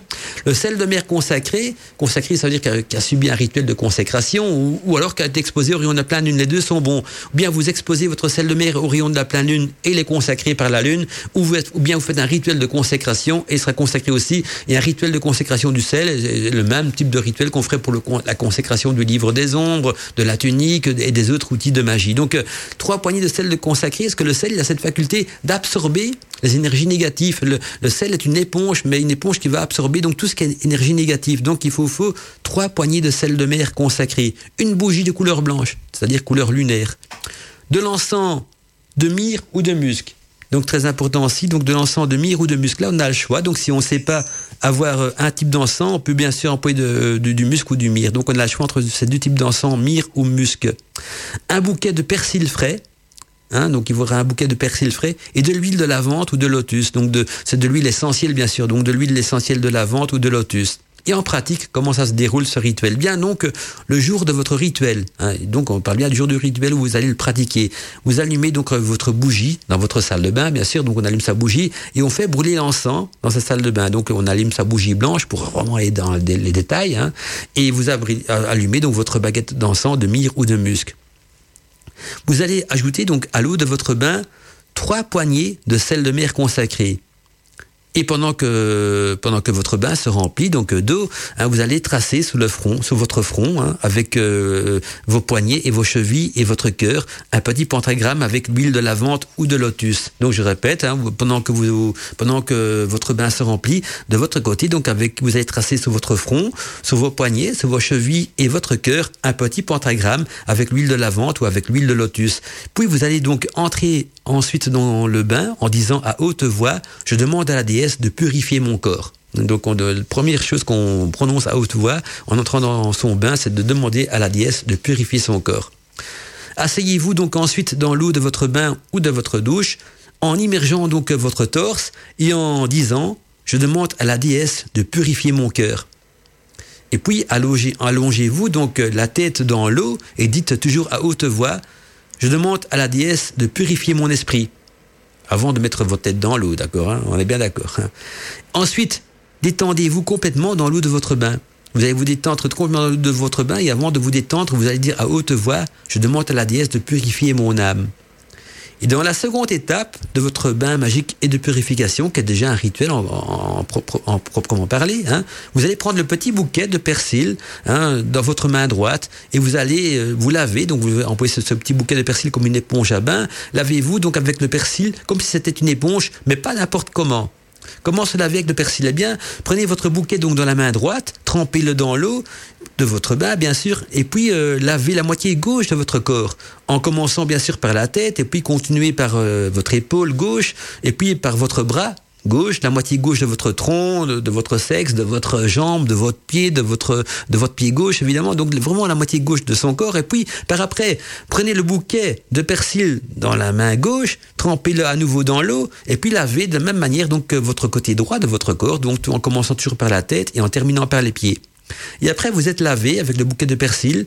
Prélassez-vous encore euh, dans votre bain pendant, pendant environ une quinzaine de minutes, sans parler et, surtout en visualisant de nouveau chaque étape de votre rituel. Vous vous rappelez, comme on avait fait avant, vous avez visualisé chaque étape de votre rituel. Eh bien, vous refaites encore la même chose. Maintenant, en ce moment-ci, dans votre bain, vous vous détendez et vous allez visualiser chaque étape de votre rituel. Et après le bain, ben, après le bain, lorsque vous aurez terminé votre bain magique et de purification, je insiste toujours sur les deux mots, vous pouvez donc euh, vous essuyer et enfiler donc euh, votre tunique de rituel.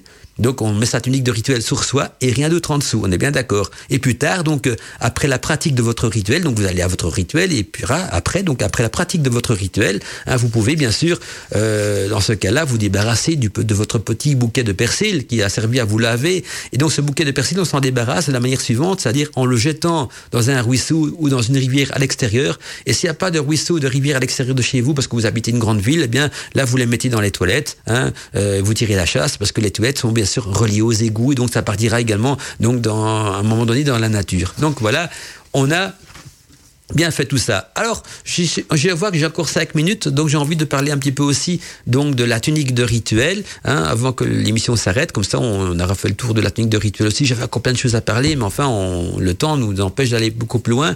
Peut-être juste réactualiser la page de mon écran de contrôle pour voir si j'ai pas de nouveaux messages qui me sont arrivés avec des nouvelles questions avant de passer à la suite. Ah ben, je crois qu'il y a euh, peut-être une question, je sais pas, ou c'est juste une demande de PDF, donc j'ai un petit coup d'œil. Ah ben voilà, c'est juste une demande de PDF. Donc aucun problème. Donc j'en reviens à la tunique de rituel. La tunique de rituel, de la sorcière, tout comme euh, les outils magiques de la sorcière aussi, c'est-à-dire le chaudron, la baguette, le grimoire, etc., sont aussi importants que les pinceaux du peintre, euh, de l'artiste peintre, que les pinceaux de l'artiste peintre, ainsi que les instruments, par exemple, du musicien. Ils sont les compagnons de vie de la sorcière, et l'un ne va pas sans l'autre. Et donc, jadis, je vous rappelle que les sorcières pratiquaient souvent le nu, le rituel de magie, c'est-à-dire revêtus du ciel et des étoiles, ceci donc afin que leur chakra euh, soit à l'air libre, qu'ils puissent donc diffuser aussi, donc à travers le chakra, un maximum de leur énergie de l'énergie nécessaire à la réussite du, rituel. Et la seconde raison, bien sûr, de pratiquer la magie nue était donc de pouvoir retrouver son corps en parfaite osmose avec la nature, ainsi qu'avec les diétés et le rayonnement de l'univers. Et aussi, donc, il y avait une, troisième raison, c'est que pour la magie cérémonielle de groupe, c'est de se sentir euh, équitable, donc euh, que tout le monde était dans le dans le même bain. J'aime bien cette expression-là, qu'il n'y a pas de différence entre les riches et les pauvres, qui avaient une plus belle tunique, une moins belle tunique et vice versa. Et donc euh, tous des éléments importants. Je regarde toujours s'il n'y a pas de nouvelles questions en même temps. Et donc euh, la magie évolue avec son époque, on est bien d'accord, et donc à notre époque, je sais que les choses sont peut-être plus compliquées, hein, je vais mettre entre guillemets, et donc si vous êtes pudique et que vous vous, sentez peut-être plus à l'aise avec une tunique de rituel, eh bien vous pouvez bien sûr euh, vous en confectionner une hein, et la porter donc sur vous lors de la pratique de vos rituels, ceci bien sûr à condition de ne rien avoir d'autre en dessous de sa tunique et que votre tenue soit donc construite en une seule pièce dans un tissu naturel hein, tel que le lin, le coton ou la soie. Et donc la tunique de rituel en magie blanche sera toujours en quelque sorte comme une seconde peau pour la sorcière ou le sorcier, car elle doit donc pouvoir laisser passer à travers elle l'énergie opératoire de nos chakras, et donc la tunique se portera toujours donc au-dessus du genou aussi. C'est important de porter la tunique au-dessus du genou, parce qu'il y a des rituels, on doit faire des danses rituelles, et donc il faut pouvoir être souple à ce niveau-là. Et puis il y a d'autres raisons aussi que je vais peut-être pas euh, euh, aborder dans cette, dans cette euh, émission aussi, parce que c'est la, la, la raison des signes, de rituels, tout ce qui va avec, qui n'a pas trop d'importance pour le sujet d'aujourd'hui, sinon je vais me perdre et j'aurai pas le temps de, terminer jusqu'au bout ce que j'ai envie de dire à ce niveau-là. Donc on retient quand on la portera au-dessus du genou parce que c'est plus, on sera plus à l'aise pour les, gestes qu'on doit faire. Il n'y a pas que la danse, mais la rotation dans le cercle magique. Il faut se mettre accroupi pour allumer euh, les bougies, tout ça. Donc si vous avez une tunique de rituel qui descend jusqu'aux chevilles des, pieds, c'est un petit peu comme la, robe dans, la famille Adams. Ça, je sais pas si vous vous rappelez, la, je sais plus comment elle s'appelle d'ailleurs, euh, la femme dans la famille Adams qui a une robe très cintrée quand elle marche, a du à se déplacer tellement que c'est cintré. C'est une caricature, famille Adams. Donc il faut un truc volant ou se sent à l'aise. En fait, il faut une tunique qu'on oublie qu'on la sur soi. Il faut une tunique et quand on la sur soi comme une seconde peau, que quand on pratique son rituel, on oublie qu'on a une tunique. Voilà, comme ce serait pas là, qu'on l'oublie. Donc, elle doit toujours venir au-dessus du genou. Il y a une autre raison initiatique aussi, mais ça, donc, euh, euh, si vous me posez la question dans une prochaine émission sur des thèmes similaires, promis, je vous en tiendrai donc euh, au courant. Donc, je reviens à mes moutons. Euh, donc j'ai expliqué que la technique de, de rituel est une seconde peau pour le, le sorcier ou la sorcière.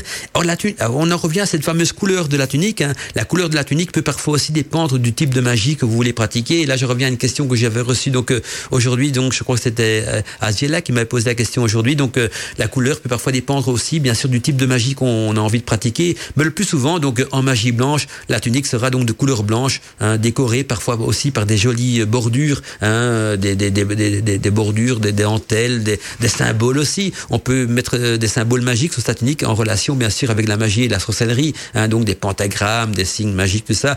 Vous décorez votre tunique telle qu'elle vous plaît, autant qu'on décore son, grimoire de magie, hein, pour que votre grimoire votre, euh, vous plaise et qu'il soit, un petit peu le reflet de votre âme, eh bien, on décore aussi sa tunique avec des, broderies, des pierres euh, précieuses, semi-précieuses, des dentelles, tout ce qu'on veut, euh, ou on peut la faire très basique aussi, hein, de manière qu'elle reflète votre personnalité et qu'elle vous Et donc euh, la tunique euh, peut être donc peut aussi être conçue dans, des couleurs, mais alors il faut des, tissus de ton pastel. Hein, si on prend des couleurs, on prend des couleurs euh, pastel. Et alors la, la, couleur noire, la couleur noire sera aussi adaptée, mais plus à des pratiques week-end. Donc si vous pratiquez des pratiques de magie blanche, on mettra plutôt une tenue de couleur blanche. Si vous pratiquez des pratiques euh, Wiccan, des cérémonies Wiccan, on va plutôt aller vers une tunique de couleur noire. En revanche, la couleur rouge sera toujours à éviter dans vos rituels. Évitez la couleur rouge, en tout cas euh, rouge foncé, parce que c'est une couleur qui est souvent utilisée plutôt pour les pratiques de magie dite noire. On peut l'employer la couleur rouge quand on pratique de la magie en relation avec la planète Mars, je suis bien d'accord, mais moi j'éviterais plutôt, je préfère mettre une, moi je préfère honnêtement une blanche euh, pour la, magie blanche, une noire pour tout ce qui concerne les rituels Wicca, ou alors une dans les tons pastels, hein, comme le rose pour la magie d'amour, le jaune pour la magie solaire. Oui, on peut aussi jouer là-dessus, mais euh, si vous prenez une blanche, c'est tout terrain, et noire également, donc euh, c'est ce qui est le plus facile. Ben voilà, on est, on, je, je suis pratiqué la j'ai pu arriver jusqu'à la tunique. Alors je vais vous dire les points que j'ai pas eu le temps de traiter, parce que j'ai mes post-it ici avec mes différents points. Après, je prends le point, j'énumère tout ce que j'ai à dire là-dessus. Donc il y avait la préparation du lieu de rituel, ça on n'aura pas le temps de voir. La réalisation du rituel où je parle du cercle magique, on n'aura pas le temps de le voir non plus, malheureusement, mais ce sera une prochaine fois. Euh, heureusement, ça, ça me laissera donc des, des thèmes pour les prochains Mantica. Comment se positionner dans le cercle magique, encore euh, une prochaine fois aussi. Et puis je veux des bouquins intéressants aussi. Mais voilà, je vous dis, je vous dis ça pour vous donner le mot à la bouche, comme ça, je suis sûr que vous serez au rendez-vous dans les prochaines émissions Godmantica. On a encore plein de choses à partager ensemble. En tout cas, je vous remercie d'être si nombreux euh, à l'écoute de, de Wicca Radio et surtout de Godmantica. Mais restez branchés quand même, parce que même après l'émission, c'est important de rester branchés parce que c'est l'audimat qui fait vivre nos radios. Et plus nous avons d'auditeurs, plus nous avons d'audimat. Et c'est l'audimat aussi qui finance nos radios, parce que vous savez que nos radios, il y a de la publicité qui est diffusée dessus. Pourquoi? Bah, Parce que au départ, on avait le choix, ou bien on faisait une radio gratuite sans publicité, mais avec abonnement. Je veux dire plutôt une radio avec abonnement, mais sans publicité, ou une radio gratuite, accessible à tous, mais avec des pubs. Eh bien, on a choisi les publicités pour euh, financer la radio. Eh ben, une radio, ça a un coût parce qu'il y a des droits d'auteur, des droits de diffusion, il y a plein de trucs euh, à payer à ce niveau-là, il y a des serveurs à, louer. Et donc, on a pris l'option gratuite avec des publicités. Mais pour que les publicités rapportent et que la radio euh, ait le droit d'exister, il faut un certain nombre d'audimat. Et donc, plus vous allez nous écouter, notre programmation musicale, nos émissions de ça, plus vous serez nombreux, plus nos radios auront, plus nos radios auront de l'avenir devant elles. Donc, l'audimat est important. Donc voilà, après Godmantica, restez quand même sur Wiki Radio. Il y a de la musique pour vos rituels, mais si vous voulez pas de la musique pour vos rituels, il y a aussi de la musique pour étudier, pour vous détendre, pour vous relaxer. La musique de sorciers, de sorcières, la musique euh, Wiccan, il y a du rock païen, il y a du rock celtique, il y a de tout. C'est vraiment une programmation euh, hétéroclite, mais de sorcières qu'on a fait rien que pour vous. Et ça, c'est sur Wiki Radio. À bientôt, mes amis. On se retrouve quant à nous, donc, euh, vendredi prochain sur Radio Arcadie, hein, pour un nouveau Godmantica. Et comme on approche petit à petit du sabbat de Yule, eh bien, on va commencer également dans les prochaines émissions. Je sais pas si ce sera ce vendredi-ci ou le vendredi suivant. Je vais encore regarder un petit peu hein, parce que j'essaye de me rapprocher le plus de Yule. Mais c'est vrai que comme ça tombe le 21, je vais compter le nombre de jours qui restent, voir si j'ai le temps d'intégrer un sujet supplémentaire ou pas. Parce que j'ai envie au niveau de Yule de faire une émission sur les préparatifs du sabbat et peut-être aussi sur Arcadie uniquement là une veillée de Yule en espérant que vous serez nombreux à participer également donc à cette veillée de Yule donc on verra euh, tout ça. Suivez bien donc les agendas de nos radios pour savoir les thèmes des émissions. On indique tout dans l'agenda, qui est la page spécifique donc euh, où on annonce les émissions sur nos radios. À bientôt mes amis. C'était Mandala Chakra avec vous dans Godmantica. Une belle après-midi à tous et à toutes et surtout merci d'avoir euh, été présent et d'avoir participé donc à l'émission Godmantica. Bienvenue